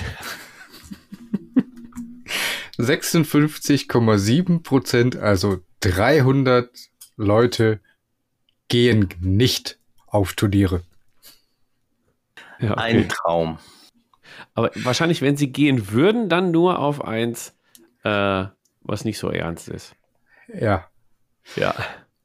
Die nächsthäufige Antwort mit 19,1 Prozent, also 101 Personen gehen pro Jahr auf ein Turnier. Dicht gefolgt von zwei bis drei Turnieren mit 71 Leuten. Und dann vier bis fünf Turniere mit 37 Personen. Also aber vielleicht, ähm, wenn wir die Antwort uns davor angucken, wir können es ja auch positiv äh, uns äh, vielleicht das sehen und sagen, wenn so, wenn so viele Leute auf ein Turnier fahren wollen, um locker und äh, spaßig zu spielen, dann braucht man, glaube ich, auch nicht so viel Angst haben, mal auf eins zu fahren. Also ich kann es eigentlich jedem nur mal ans Herz legen, das mal auszuprobieren. glaube nicht, dass ihr enttäuscht werdet. Und ihr könnt auch, selbst wenn ihr neue Spieler seid, geht da hin und sagt, hey, äh, ich bin irgendwie noch Anfänger und ich glaube, euch wird da niemand den Kopf abreißen. Im Gegenteil. Das war aber jetzt schön zusammengefasst, Mo. Beide, beide Antworten in einem wunderschönen Satz zusammengefasst. Total. Bin stolz auf dich. Ich glaube, dem ist nichts mehr hinzuzufügen. Ja, definitiv. Ja, aber wir haben jetzt mal weitergefragt. Und zwar, wenn die schon nicht auf Turniere gehen, also ja, über die Hälfte geht nicht auf Turniere, vielleicht organisieren sie ja dann selber Turniere. Und da gab es halt zwei mega krasse Antworten, und zwar äh, Ja und Nein. Nein, es gab noch mehr wow. Antworten, aber die meisten haben für Ja oder Nein gestimmt. Und tatsächlich dann ja 82,5 Prozent organisieren dann halt keine Turniere, aber dann doch 71 Personen, was dann 13,3 Prozent ausmacht, organisieren dann schon selber Turniere. Da zähle ich uns jetzt auch dazu. Wir machen auch so ein, zwei kleine Turnierchen wenn wir mal Bock haben, auch mal so spontane, ne? wenn wir mal so an letztes Jahr oder vorletztes, ich weiß ja schon gar nicht mehr durch Corona, Gaslands, Infinity, ähm, Underworlds haben wir gemacht, wir haben Freebooters Turnier gemacht, so auch im kleinen Bereich, ne, mit zwölf Leuten, schön schnuckelig. Ja, also der Großteil organisiert nicht. Mo, wolltest du da noch was zu sagen? Nö, Irgendwer muss es ja machen. 13 Prozent, vielen Dank an die 13 Prozent, die es tun. genau, muss man ja auch mal sagen. Ne? Da ist äh, ordentlich viel Arbeit, die dahinter steckt. Und dass das hier von 532, die eine Antwort abgegeben haben, 71 Leute machen. Ja, danke dafür. Alle, die auf ein Turnier fahren, die freuen sich, dass ihr das dann macht. Ja, Die nächste Frage. Fällt leider keine Überleitung ein. es, es, geht einfach um Tabletop-bezogene Gewinnspiele. Ne? Also meine Erfahrung ist, sie häufen sich mittlerweile. Hm, auch Content Creator nehmen das Mittel Gewinnspiele, um die Community zu beschenken, sich zu bedanken oder oh, was weiß ich warum. Ja, aber wie, wie, wie gut findest du solche Tabletop-bezogenen Gewinnspiele? Und Mo, jetzt musst du mir mal helfen. Die Antwortmöglichkeiten waren 1 bis 5. Ja, ähm, ich glaube, 1 war total doof und 5 war ja. total gut. Ähm, ah. Und ja, die meisten sind finden das mittelmäßig bis gut, würde ich sagen. Ne? Wir haben 200 Leute, die, die genau für die Mitte gestimmt haben. Wir haben 130 Leute, die für ja ganz gut abgestimmt haben und 152 Leute, die gesagt haben, ja, finde ich super klasse. Also scheint ja schon mal per se äh, Anklang zu finden, Gewinnspiele. Ja. Und warum halt auch nicht, ne? Sehe ich auch so, aber ich glaube, darauf brauchen wir jetzt gar nicht mehr so viel äh, eingehen. Viel interessanter ist dann die nächste Frage. Hast du bereits bei einem Gewinnspiel mitgemacht? Da frage ich jetzt mal den, den Sali. Hast du schon mal mitgemacht? Und ja, wenn ja, hab, vielleicht sogar gewonnen? ich habe schon mal mitgemacht, gewonnen. Kann ich mich jetzt gerade ehrlich gesagt nicht erinnern, dass ich mal was gewonnen habe. Ähm, nö. Ja, Pech im Spiel, ne? nö. Ne? Ja, aber ich heiße ja auch nicht Fabian und gewinne irgendwie alle drei Monate lang irgendwas. Ja, ich habe überall Glück. Äh, Lindert, hast du schon mal was gewonnen? Nicht bei einem Tabletop-bezogenen Gewinnspiel. Oh. Also, okay. Im Lotto Aber sechs wichtige genommen. Direkt alles investiert in Plastik. ja, tatsächlich, äh, wie auch 49,4 Prozent habe ich auch an Tabletop-Gewinnspielen teilgenommen. Aber nicht wie 16,9 Prozent teilgenommen und gewonnen. Ist aber ein relativ hoher ja. Prozentsatz, oder? 17 Prozent, ja. die dann schon gewonnen haben. Also fleißig teilnehmen. Irgendwann ist man mit dabei. Ich habe tatsächlich auch schon mal gewonnen. Also, wenn man es, doch, ich würde schon ein Gewinnspiel äh, nennen. Das ist äh, vom O12 Podcast. Liebe Grüße.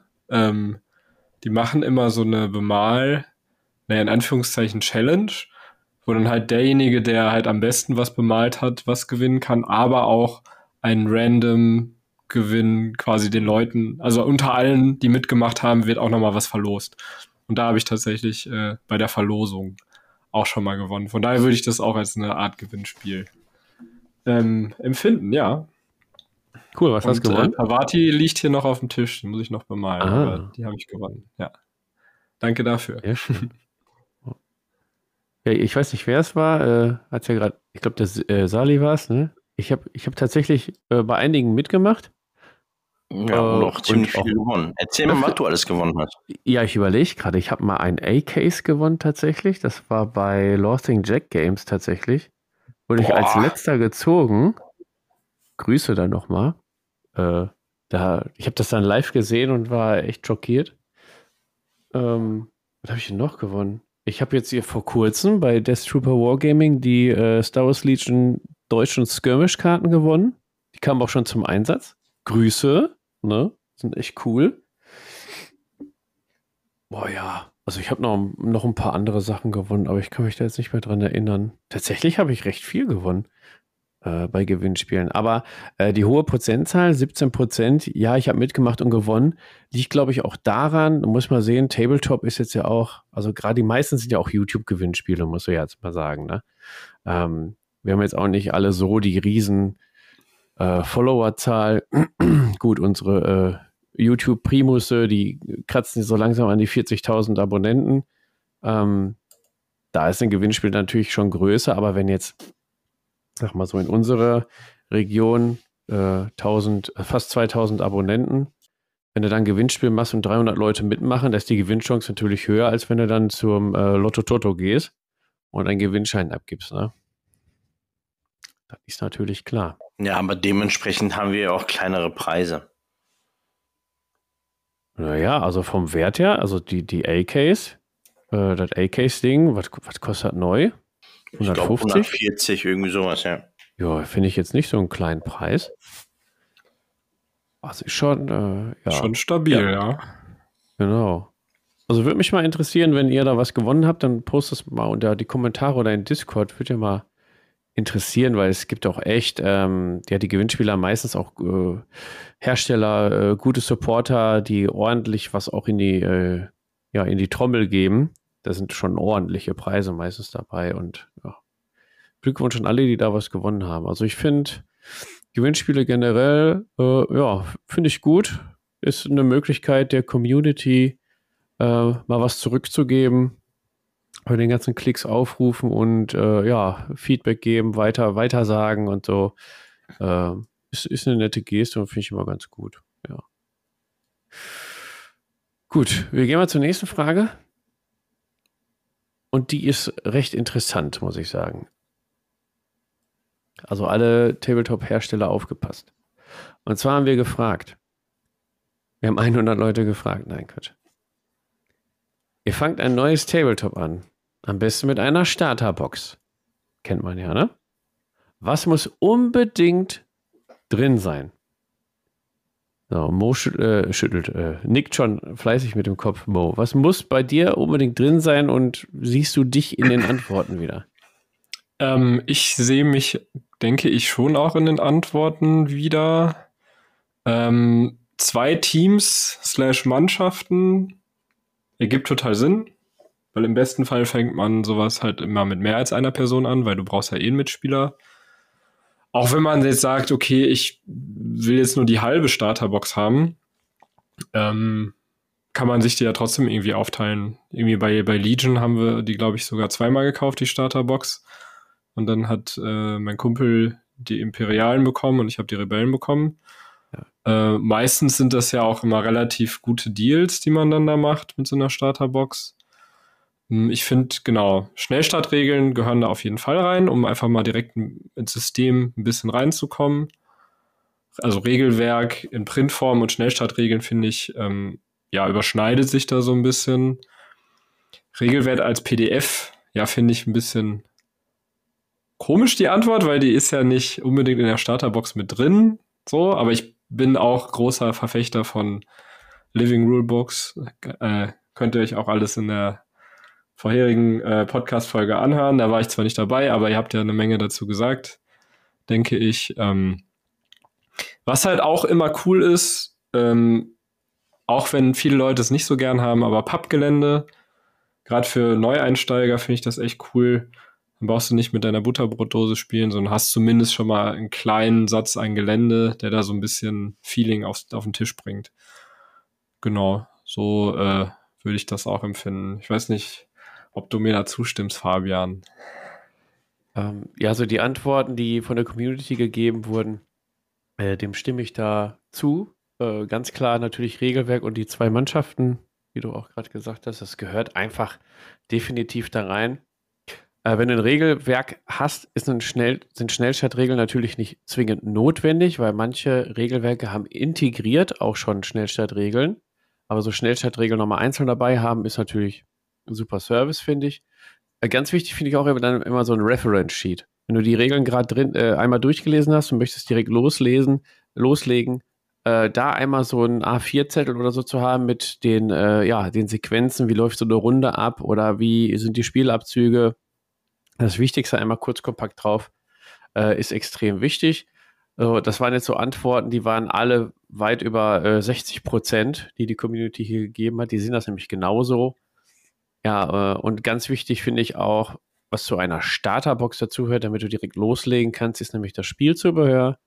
Und das ist dann ja je nach System unterschiedlich, also Würfel oder Karten oder Würfel und Karten, je nachdem. Ich sag mal, Underworlds hat jetzt auch Würfel und Karten und Marker, ne? Also so, ja, das, was man auf jeden Fall äh, braucht. Pappgelände sehe ich auch, ist eine gute, gute Möglichkeit, damit man direkt einen Spieltisch hat. Hier Karnevale hat es ähm, gut gemacht, finde ich. Die haben äh, Pappplatten, um das Spielfeld zu legen. Die haben äh, Pappgehäuse, die du einmal wie so eine, ja, wie so eine Brotbox irgendwie zusammenfalten kannst. So einen kleinen Karton und dann aufstellen kannst, kannst direkt loslegen. Ähm, so Gelände wie äh, Games Workshop es mitbringt, ist natürlich ähm, genial. Kostet natürlich dann auch mehr, außer du kannst eine höhere Stückzahl produzieren. Ja, also das sind auf jeden Fall die Dinge, die die Community genannt hat, die da mit reingehören. Ähm, Lennart, was gehört für dich in so eine Startbox rein? Genau das Erwähnte. also, da habt ihr schon viel Redebedarf weggenommen. Ähm, dem ist eigentlich nichts hinzuzufügen. Okay, dann äh, vielleicht bei dir Pappgelände oder ähm, ja, Plastik-MDF-Gelände gab es ja auch. Also es gab Pappgelände, MDF, Resin, Styrodur oder auch STL-Files zum Downloaden in so einer Starterbox. Was hältst du denn davon zum Beispiel? Abstand. Weil du kannst nicht davon ausgehen, dass jeder einen 3D-Drucker hat oder sich die Mühe macht, dann vor seinem ersten Spiel jemanden zu suchen, der ihm die Dinger druckt. Also ich finde für, für eine Startbox ähm, finde ich das Minimum ist ein stabiles Pappgelände. Ich denke da gerade noch an meine Infinity Startbox, die ich mal hatte. Keine Ahnung, was das für eine war. Irgendwas mit Code Red, Rot, irgendwas. Und da war ich unheimlich begeistert von der Qualität von dem Pappgelände, wie stabil es ist, wie einfach das zusammenzubauen war und wie schnell ich doch das erste Spiel machen konnte. Und das erwarte ich von der Startbox. Das muss nicht unbedingt das Games Workshop Parade Nonplusultra-Produkt sein mit Plastik, was zusammensteckbar ist und was ich wieder auseinanderstecken kann und platzsparend äh, verräumen kann. Aber so ein stabiles Pappgelände finde ich, das ist ein Minimum in der Startbox. Ja, Sali, wie siehst du das?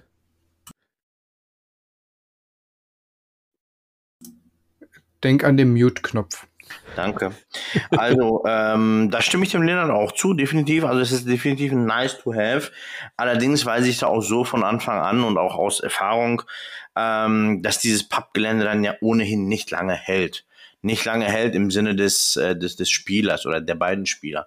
Äh, warum? Man neigt dann recht schnell dazu, ordentliches Gelände zu kaufen. Also, es ist tatsächlich recht ähm, einsteigerfreundlich aber es weckt dann leider auch schon wieder irgend so Rausch, wo man dann sagt, ey, komm, ich brauche jetzt ordentliches Gelände und investiert dann oder nimmt dann noch mal ein paar äh, Euronen in die Hand.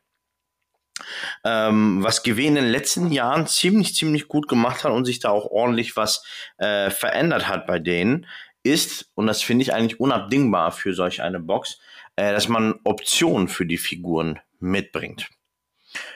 Ähm, dass man nicht einfach nur diese, ich nenne es mal klassisch gewählt, Snapfit-Figuren hat. Ja, du hast es, knippst es ein, klickst es ein, Ende und gut ist, sondern du hast jetzt, kannst jetzt entscheiden, ob das Ding eine Standarte, ein Horn in die Hand oder ein Held wird oder ob du daraus nochmal einen normalen Krieger mehr machst oder sonst was. Das ist eine sehr coole Option, kostet wahrscheinlich ein anderthalb Cent mehr. Äh, aber das ist eine coole Option, mal den äh, Einsteiger nachdenken zu lassen, hey, wie möchte ich überhaupt spielen? Ja, was benötige ich da? Nehme ich jetzt einen großen Mob, ähm, von Hobgoblins oder nehme ich zweimal zehn Hobgoblins daraus. Also man äh, muss sich unumgänglich schon damit auseinandersetzen, äh, um mal zu schauen, hey, in welche Richtung möchte ich überhaupt. Und das ist eigentlich so das, was das Ganze dann schon wieder interessanter macht. Eben dieses aktive damit ähm, zusammensetzen, auseinandersetzen.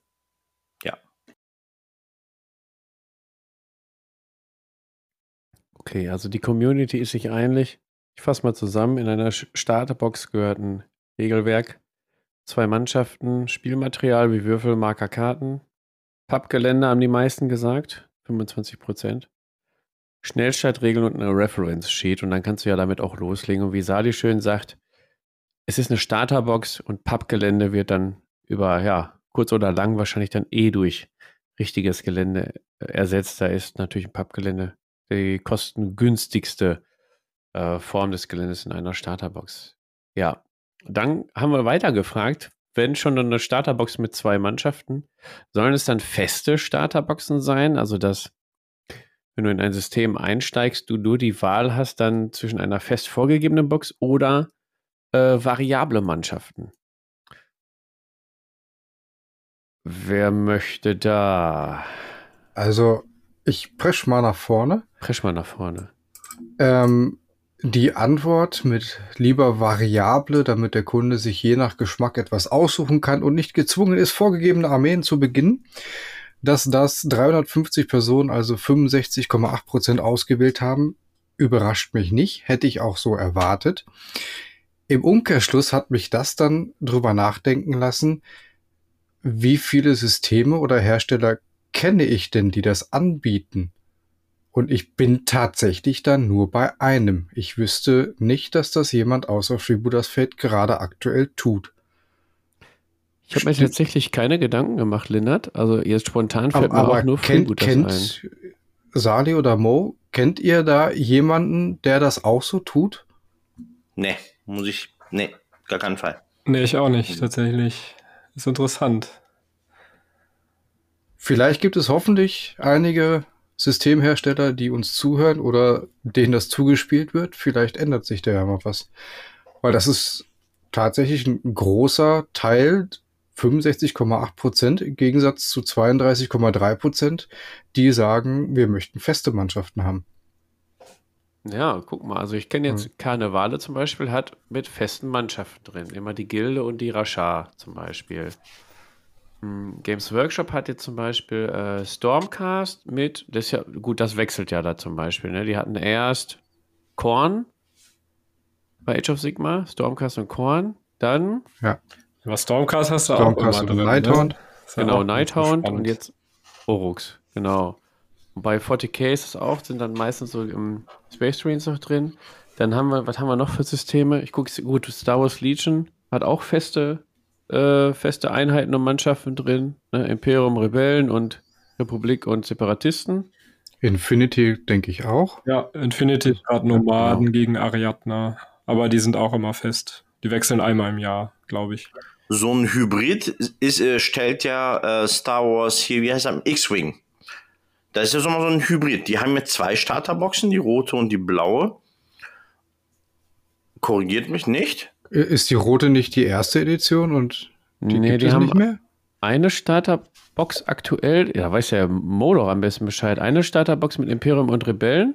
Und eine mit Resist Resistance gegen ähm, First Wieder, Order äh, und auch noch eine für Scum und so. Also die haben quasi dann, aber die sind dann alleine. Aber ich glaube, das sind halt auch so ein bisschen wie halt bei Legion ja auch.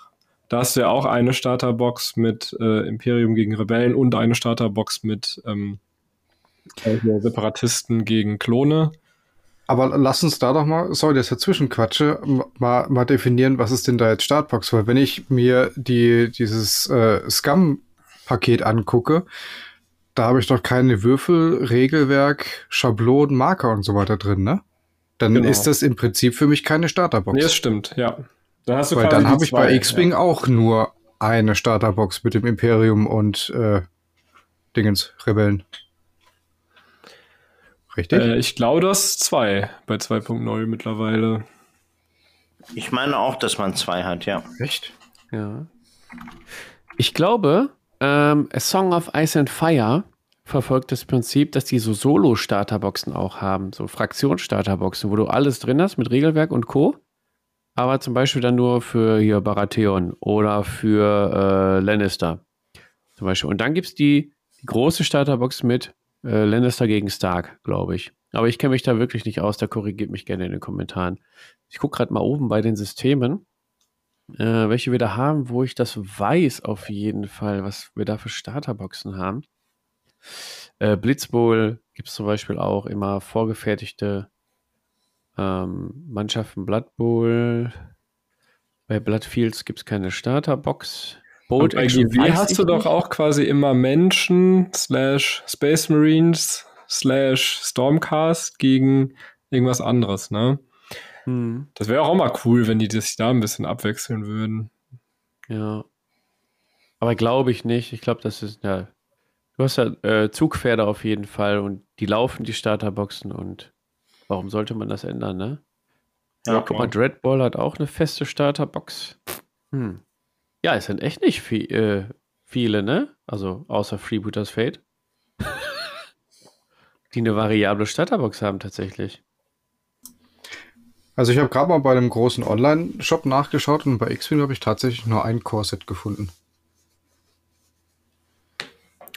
Äh, vielleicht war das aber auch bei 1.0 dann.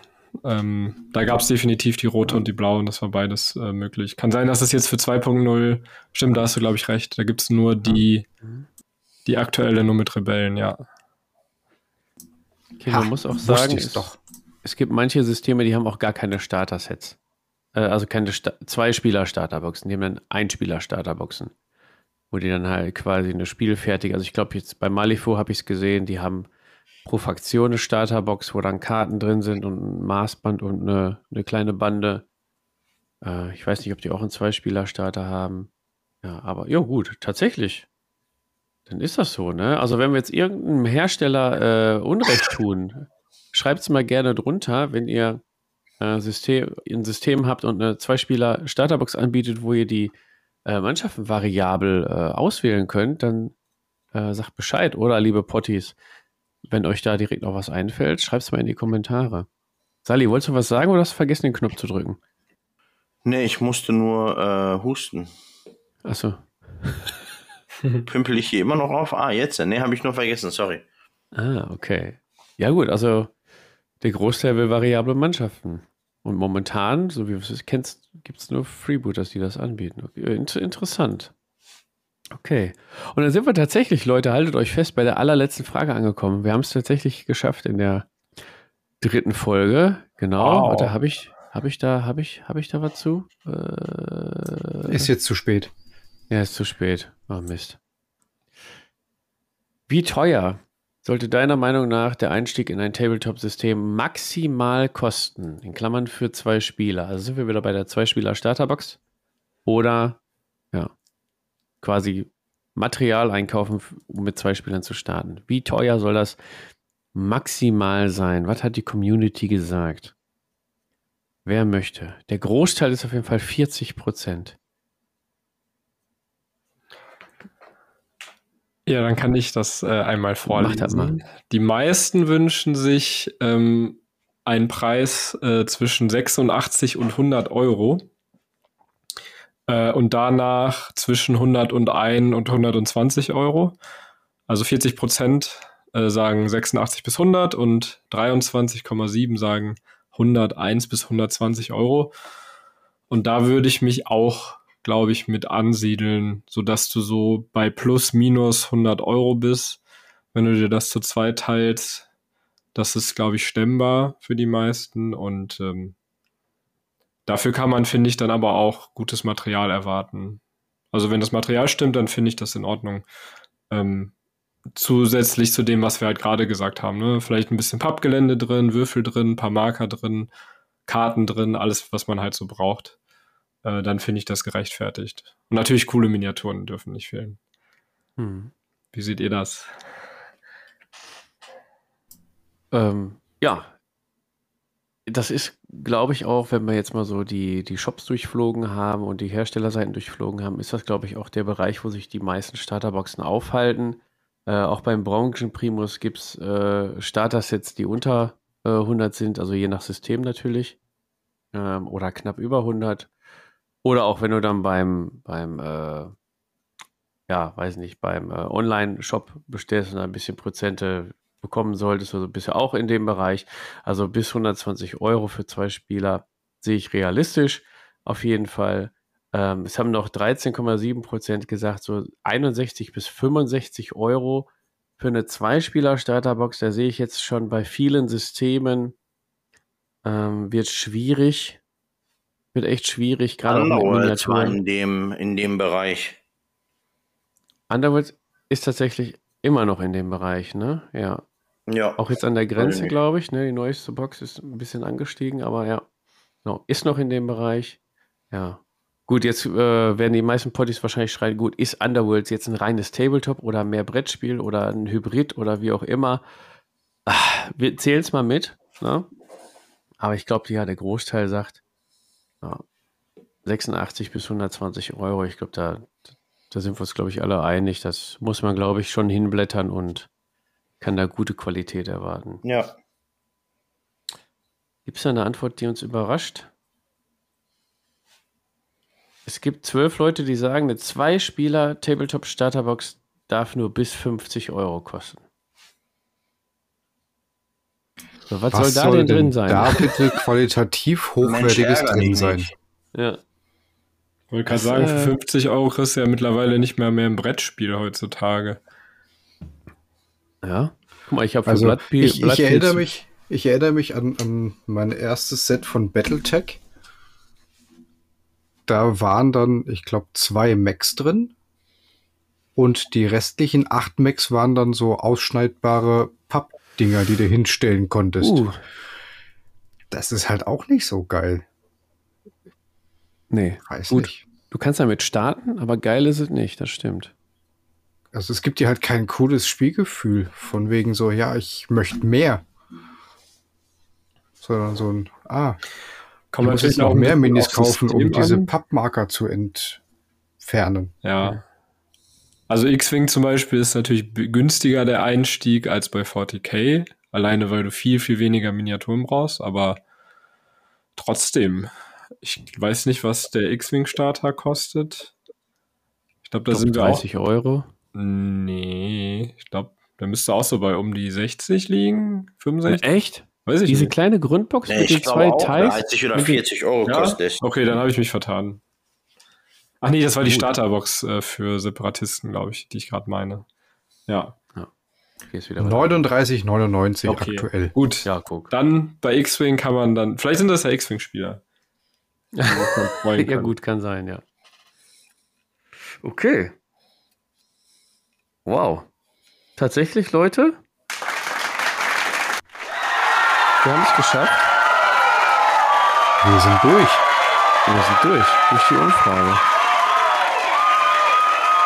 Nicht schlecht. Genau, und da haben wir uns einen äh, Jubel verdient. Also es ging jetzt über drei Folgen tatsächlich. Wir haben im Vorfeld schon bei der ähm, ja, als die Leute schon die Fragen beantwortet haben, kamen schon die ersten Rückmeldungen auf jeden Fall. Die werden wir auf jeden Fall mitnehmen für, für vielleicht eine weitere Umfrage. Ja, da vielleicht erstmal, ähm, wie, wie fandet ihr denn die Umfrage? Hat die euch gefallen? War das, war das gut? Sollen wir sowas nochmal machen? Lindert, wie siehst du das? Ich fand es schön, so ein Meinungsbild zu finden und mit diesen Fragen mal, mal gezielt ein bisschen in der Community zu bohren um mal so ein paar Sachen rauszufinden, wie jetzt gerade äh, mein Highlight für heute die Sache mit, dass es variable Mannschaften bei einer Starterbox geben soll und es aber definitiv nur momentan ein Hersteller macht. Ähm, Finde ich halt gerade sensationell, um sowas mal aufzustoßen. Ähm, ob wir das Ganze nochmal machen sollten, ja, finde ich schon. Aber in einem etwas weiteren Zeitraum. Dass man da mal ein bisschen, ein bisschen Zeit verfliegen lässt, um mal wieder vielleicht mal die ganze Pandemie hinten liegen lassen zu können, um zum normalen Spieleralltag zu kommen und dann vielleicht nochmal eine neue Auswertung zu machen. Das ist auf jeden Fall eine gute Idee, ein bisschen Zeit äh, dazwischen zu lassen. Äh, Sali nickt auch. Sali, wie siehst du das? Ja, also äh, mehr Zeit gegebenenfalls, ja, und ich glaube auch ein bisschen spezieller, dass man wirklich, äh, ich sag mal, in, in äh, unterschiedliche Bereiche hereingeht. Das war ja echt so ein absolutes Gesamtbild. Wir hatten zwar ziemlich viele Fragen, aber ich glaube, das kann man auch ein bisschen äh, detaillierter stellen, dass man dann da schon fast, keine Ahnung, äh, ja, ordentliche Detailfragen stellt und richtig, richtig tief reingeht. Vielleicht dann kommt mir gerade so die Idee, so äh, von nächstes oder übernächstes Jahr so eine so ein Umfragejahr draus machen und jedes Quartal einfach eine Umfrage starten, die aber tatsächlich vielleicht nur zehn Fragen umfasst oder noch weniger und die halt sehr spezifisch sind. Ja, da können wir ja nochmal brainstormen. Ne? Das, das finde ich eigentlich so, könnte was werden. Ja, da äh, freuen wir uns natürlich auch auf das Feedback der Potties, alle, die die Umfrage mitgemacht haben und den Podcast hier gehört haben, äh, wie euch die Umfrage gefallen hat. Ähm, Mo, wie siehst du das denn? Ich meine, du hast ja jetzt auch äh, maßgeblich mit äh, dran gewerkelt an den Fragen und dem Formular und so. Wie, wie empfindest du das? Also, wie war die Vorbereitung und meinst du, es hat sich gelohnt und wie fandest du die Auswertung? Ähm, ja, ich finde es erstmal immer noch krass, dass wir 532 Leute haben, die das Ding komplett ausgefüllt haben.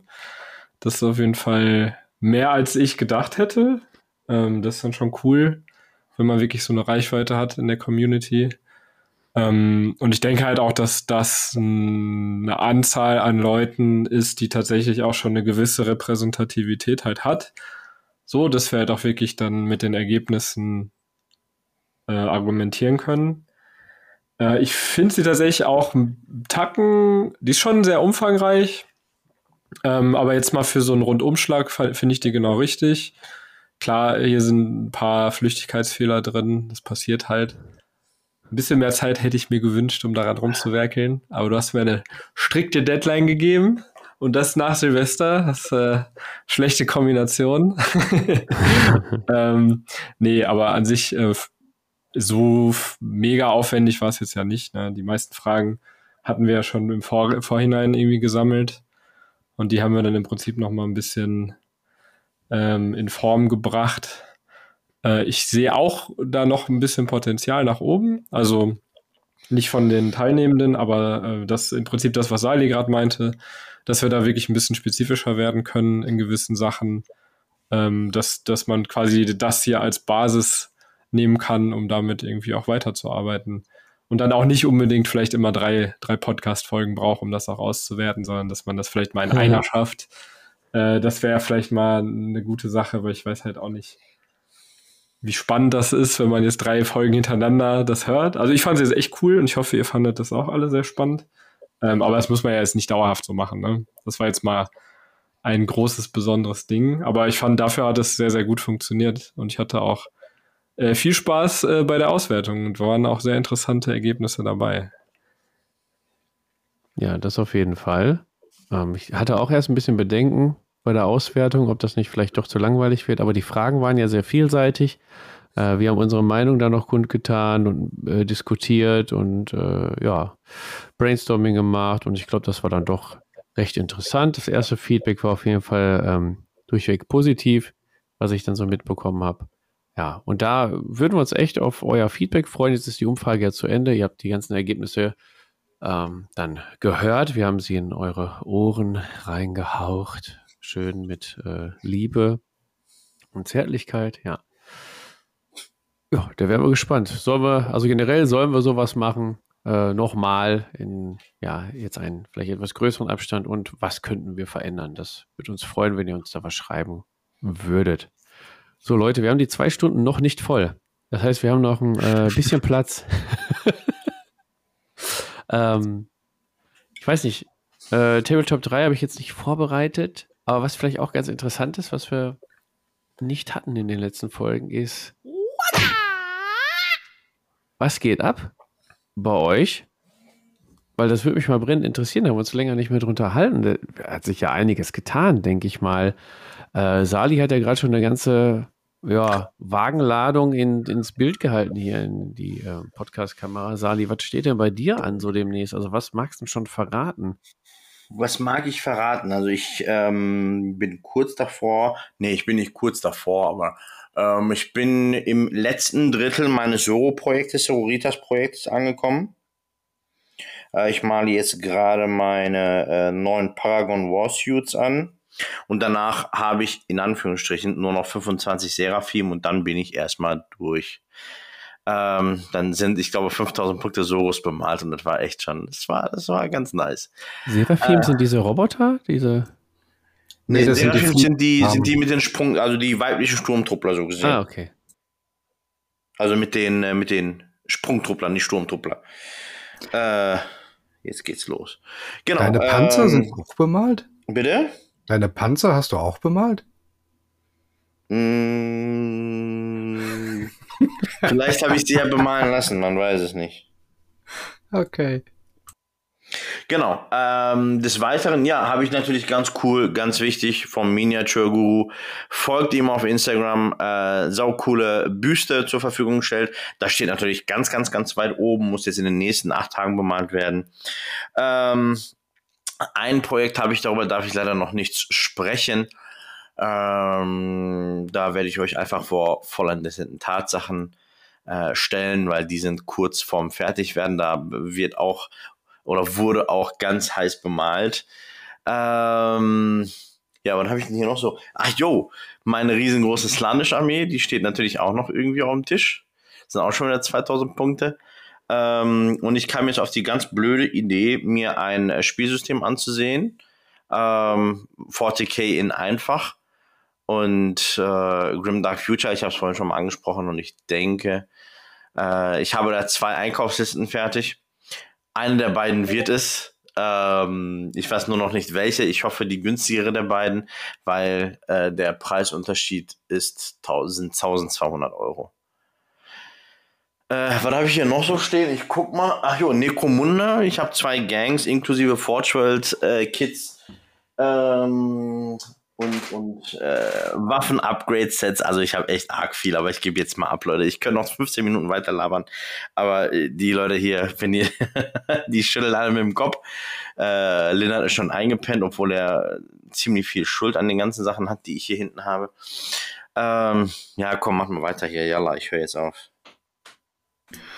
Du hast ganz ehrlich das Lanisch-Projekt gewonnen, also ich habe da keine Schuld dran, ne?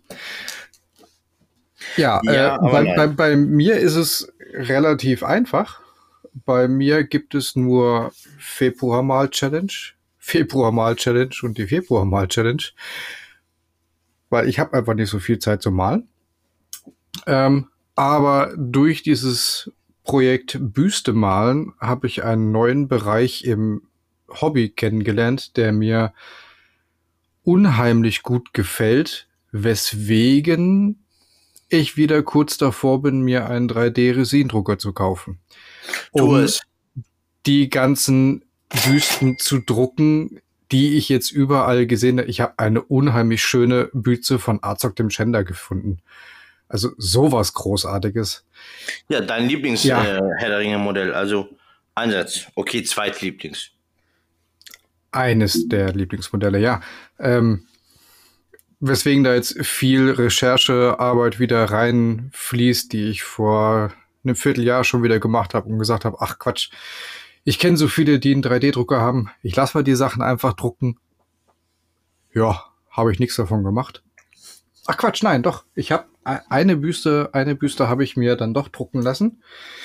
Passt zu Salis ähm, aktuellen Bemalprojekt ihr im Podcast könnt ihr jetzt leider nicht sehen, aber ich habe hier eine Büste von einer Battle Sister. Nein. Doch. Wie geil das ist die wird, denn bitte? Wird bei mir ähm, als nächstes Projekt starten nach dem Untoten König. Und tatsächlich schiebt mich das extrem nah wieder an das Resin 3D-Drucken. Das Hobby im Hobby. Tatsächlich. Richtig. Oh Gott. Da bin ich mal gespannt. Also, wenn du einen äh, 3D-Resin-Drucker äh, dir zulegst, ne? Ich weiß, dann, French, ich, ne? ja, dann, dann muss ich ein Gewerbe aufmachen, um eure ganzen Sachen zu machen. Ja, ist klar. Oh, ey, Mo, was ist bei dir? 3D-Drucker, Airbrush, was geht ab? Nee, bei mir ist entspannter. Äh, ich habe tatsächlich meine letzten beiden äh, Hackislam Infinity Modelle fertig gemalt. Das heißt, die Truppe ist jetzt komplett. Ähm, Saal, äh, Lindert hampelt mit der Wüste rum. Ähm, ja, apropos Wüste, genau, die steht bei mir natürlich auch noch an, wie bei uns allen. Äh, die ist auch auf einem guten Weg. Da muss ich aber ein bisschen reinhauen, weil ich äh, am Wochenende in Urlaub fliege und dementsprechend muss die vorher fertig sein. Sonst kriege ich ja einen auf den Deckel. Äh, und zusätzlich bemale ich gerade noch für einen Kumpel, habe ich dem zum Geburtstag geschenkt, eine Art Bemalgutschein. Der fährt auch mit mir aufs nächste Turnier von äh, Star Wars Legion. Ich glaube im Mai, Ende Mai ist das. Und äh, da bemale ich auch gerade noch eine Truppe Snowtrooper für ihn und äh, zwei Taurückenreiter. Und das ist auch mal eine coole Abwechslung mal zu meinen ganzen Rebelleneinheiten. Äh, macht auf jeden Fall Bock. Vor allem auf die Taurückenreiter freue ich mich, weil ich glaube, da kann man sich richtig austoben mit den Echsen. Die sind schön. Ja, da bin ich sehr gespannt drauf, was ich da rausholen kann. Da bin ich auch sehr gespannt. Und voll die gute Überleitung zu meinem aktuellen Projekten hier. Äh, bei mir steht gerade Star Wars Legion ganz, ganz weit vorne. Uh, und zwar habe ich in der letzten Zeit auch viel gezockt, äh, viel bemalt und ist mir aufgefallen, dass mir ein paar Rebellen fehl fehlen. Die habe ich dann mal schnell nachgeordert, gebaut, grundiert, stehen schon wieder auf dem Maltisch. Ähm, die ersten sind auch dann schon wieder bemalt. Also es geht ja, kennt mich ja, ne? So Woche ist das wieder fertig. Ähm, ja, und dann habe ich mir heute noch gedacht, wenn du schon so deine Tatooine-Platte fast fertig hast, äh, bräuchtest du auch mal ein bisschen Abwechslung. Dann äh, arbeite ich jetzt an einer Endor-Platte, äh, überlege jetzt schon eine äh, Waldmatte dann zu holen. Habe heute dann bei Battle Kiwi das Zeug bestellt, was ich vor Jahren schon mal hatte und dann leider abgetreten hatte, aber die haben es natürlich noch. Ähm, ja, und werde dann da so ein bisschen im Endor-Style ein bisschen Gas geben, weil den Rest habe ich nämlich tatsächlich alles bemalt. Die letzten Legion-Sachen, ja, alles, alles bemalt. So, das ist das, was an Projekten momentan ansteht. Ich gucke mal auf meine Kaufwunschliste. Ne, ist nur Star Wars äh, Platten, Geländeplattenprojekt momentan. Ja, und ich muss, äh, um ein bisschen Höhenunterschiede reinzubringen in meine Tatooine-Platte und dann auch Endor-Platte, muss ich jetzt tatsächlich unseren Tablepot-internen äh, Heißdrahtschneider mal ähm, reaktivieren und in Geländebau gehen. Das ist ja so gar nicht meine Welt. Äh, ein bisschen äh, Styrodur von, von der Baustelle ausleihen und da mal einen ähm, Hügel schnitzen. So, da bin ich ja mal gespannt. Gar keinen Bock drauf, aber muss sein. Bin gespannt, ja. Das steht bei mir so an. Ja. Ich habe also. natürlich vergessen, ich habe auch Star Wars Legion auf dem Tisch noch. Sehr gut. Oh, ja, aber das wird ja eh, wenn du eh alles aufzählst, wird das ja den Rahmen des Podcasts sprengen. Wir machen einen eigenen Podcast nur für Sali. Was geht ab bei Sali? Also das war jetzt auch nur März, ne? Da muss man immer dabei sagen, was Sali jetzt geplant hat. War nur, war nur März, ne? Was im April das ist, stimmt. wissen wir ja nicht. Ja, ja wohl wahr. Ja, schön, Leute. Dann haben wir zum Schluss nochmal den nächsten Fahrplan klargestellt. Ich glaube, wir sind jetzt auch richtig fertig nach drei Folgen äh, Umfrage auswerten. Zwischendurch noch äh, eine Antwortfolge äh, außerplanmäßig eingeschoben bezüglich Errata und Co. Wenn ihr die noch nicht gehört habt, hört euch die auf jeden Fall doch mal an. Ähm, ein ja, sehr diskussionsreiches Thema. Ja, und dann bleibt uns einfach nur zu sagen, war schön mit euch, liebe Potties. Wir hören uns dann in, äh, warte, sind wir jetzt in der regulären Zyklus? Ja, in äh, 14 Tagen wieder. Am Freitag wird die Folge released. Und ja, ich übergebe mich jetzt äh, und das Wort an den Lindert. Ich wünsche euch noch einen schönen Abend, schönen Tag und schönen Mittag. Danke fürs Zuhören. Tschüss. Tschö.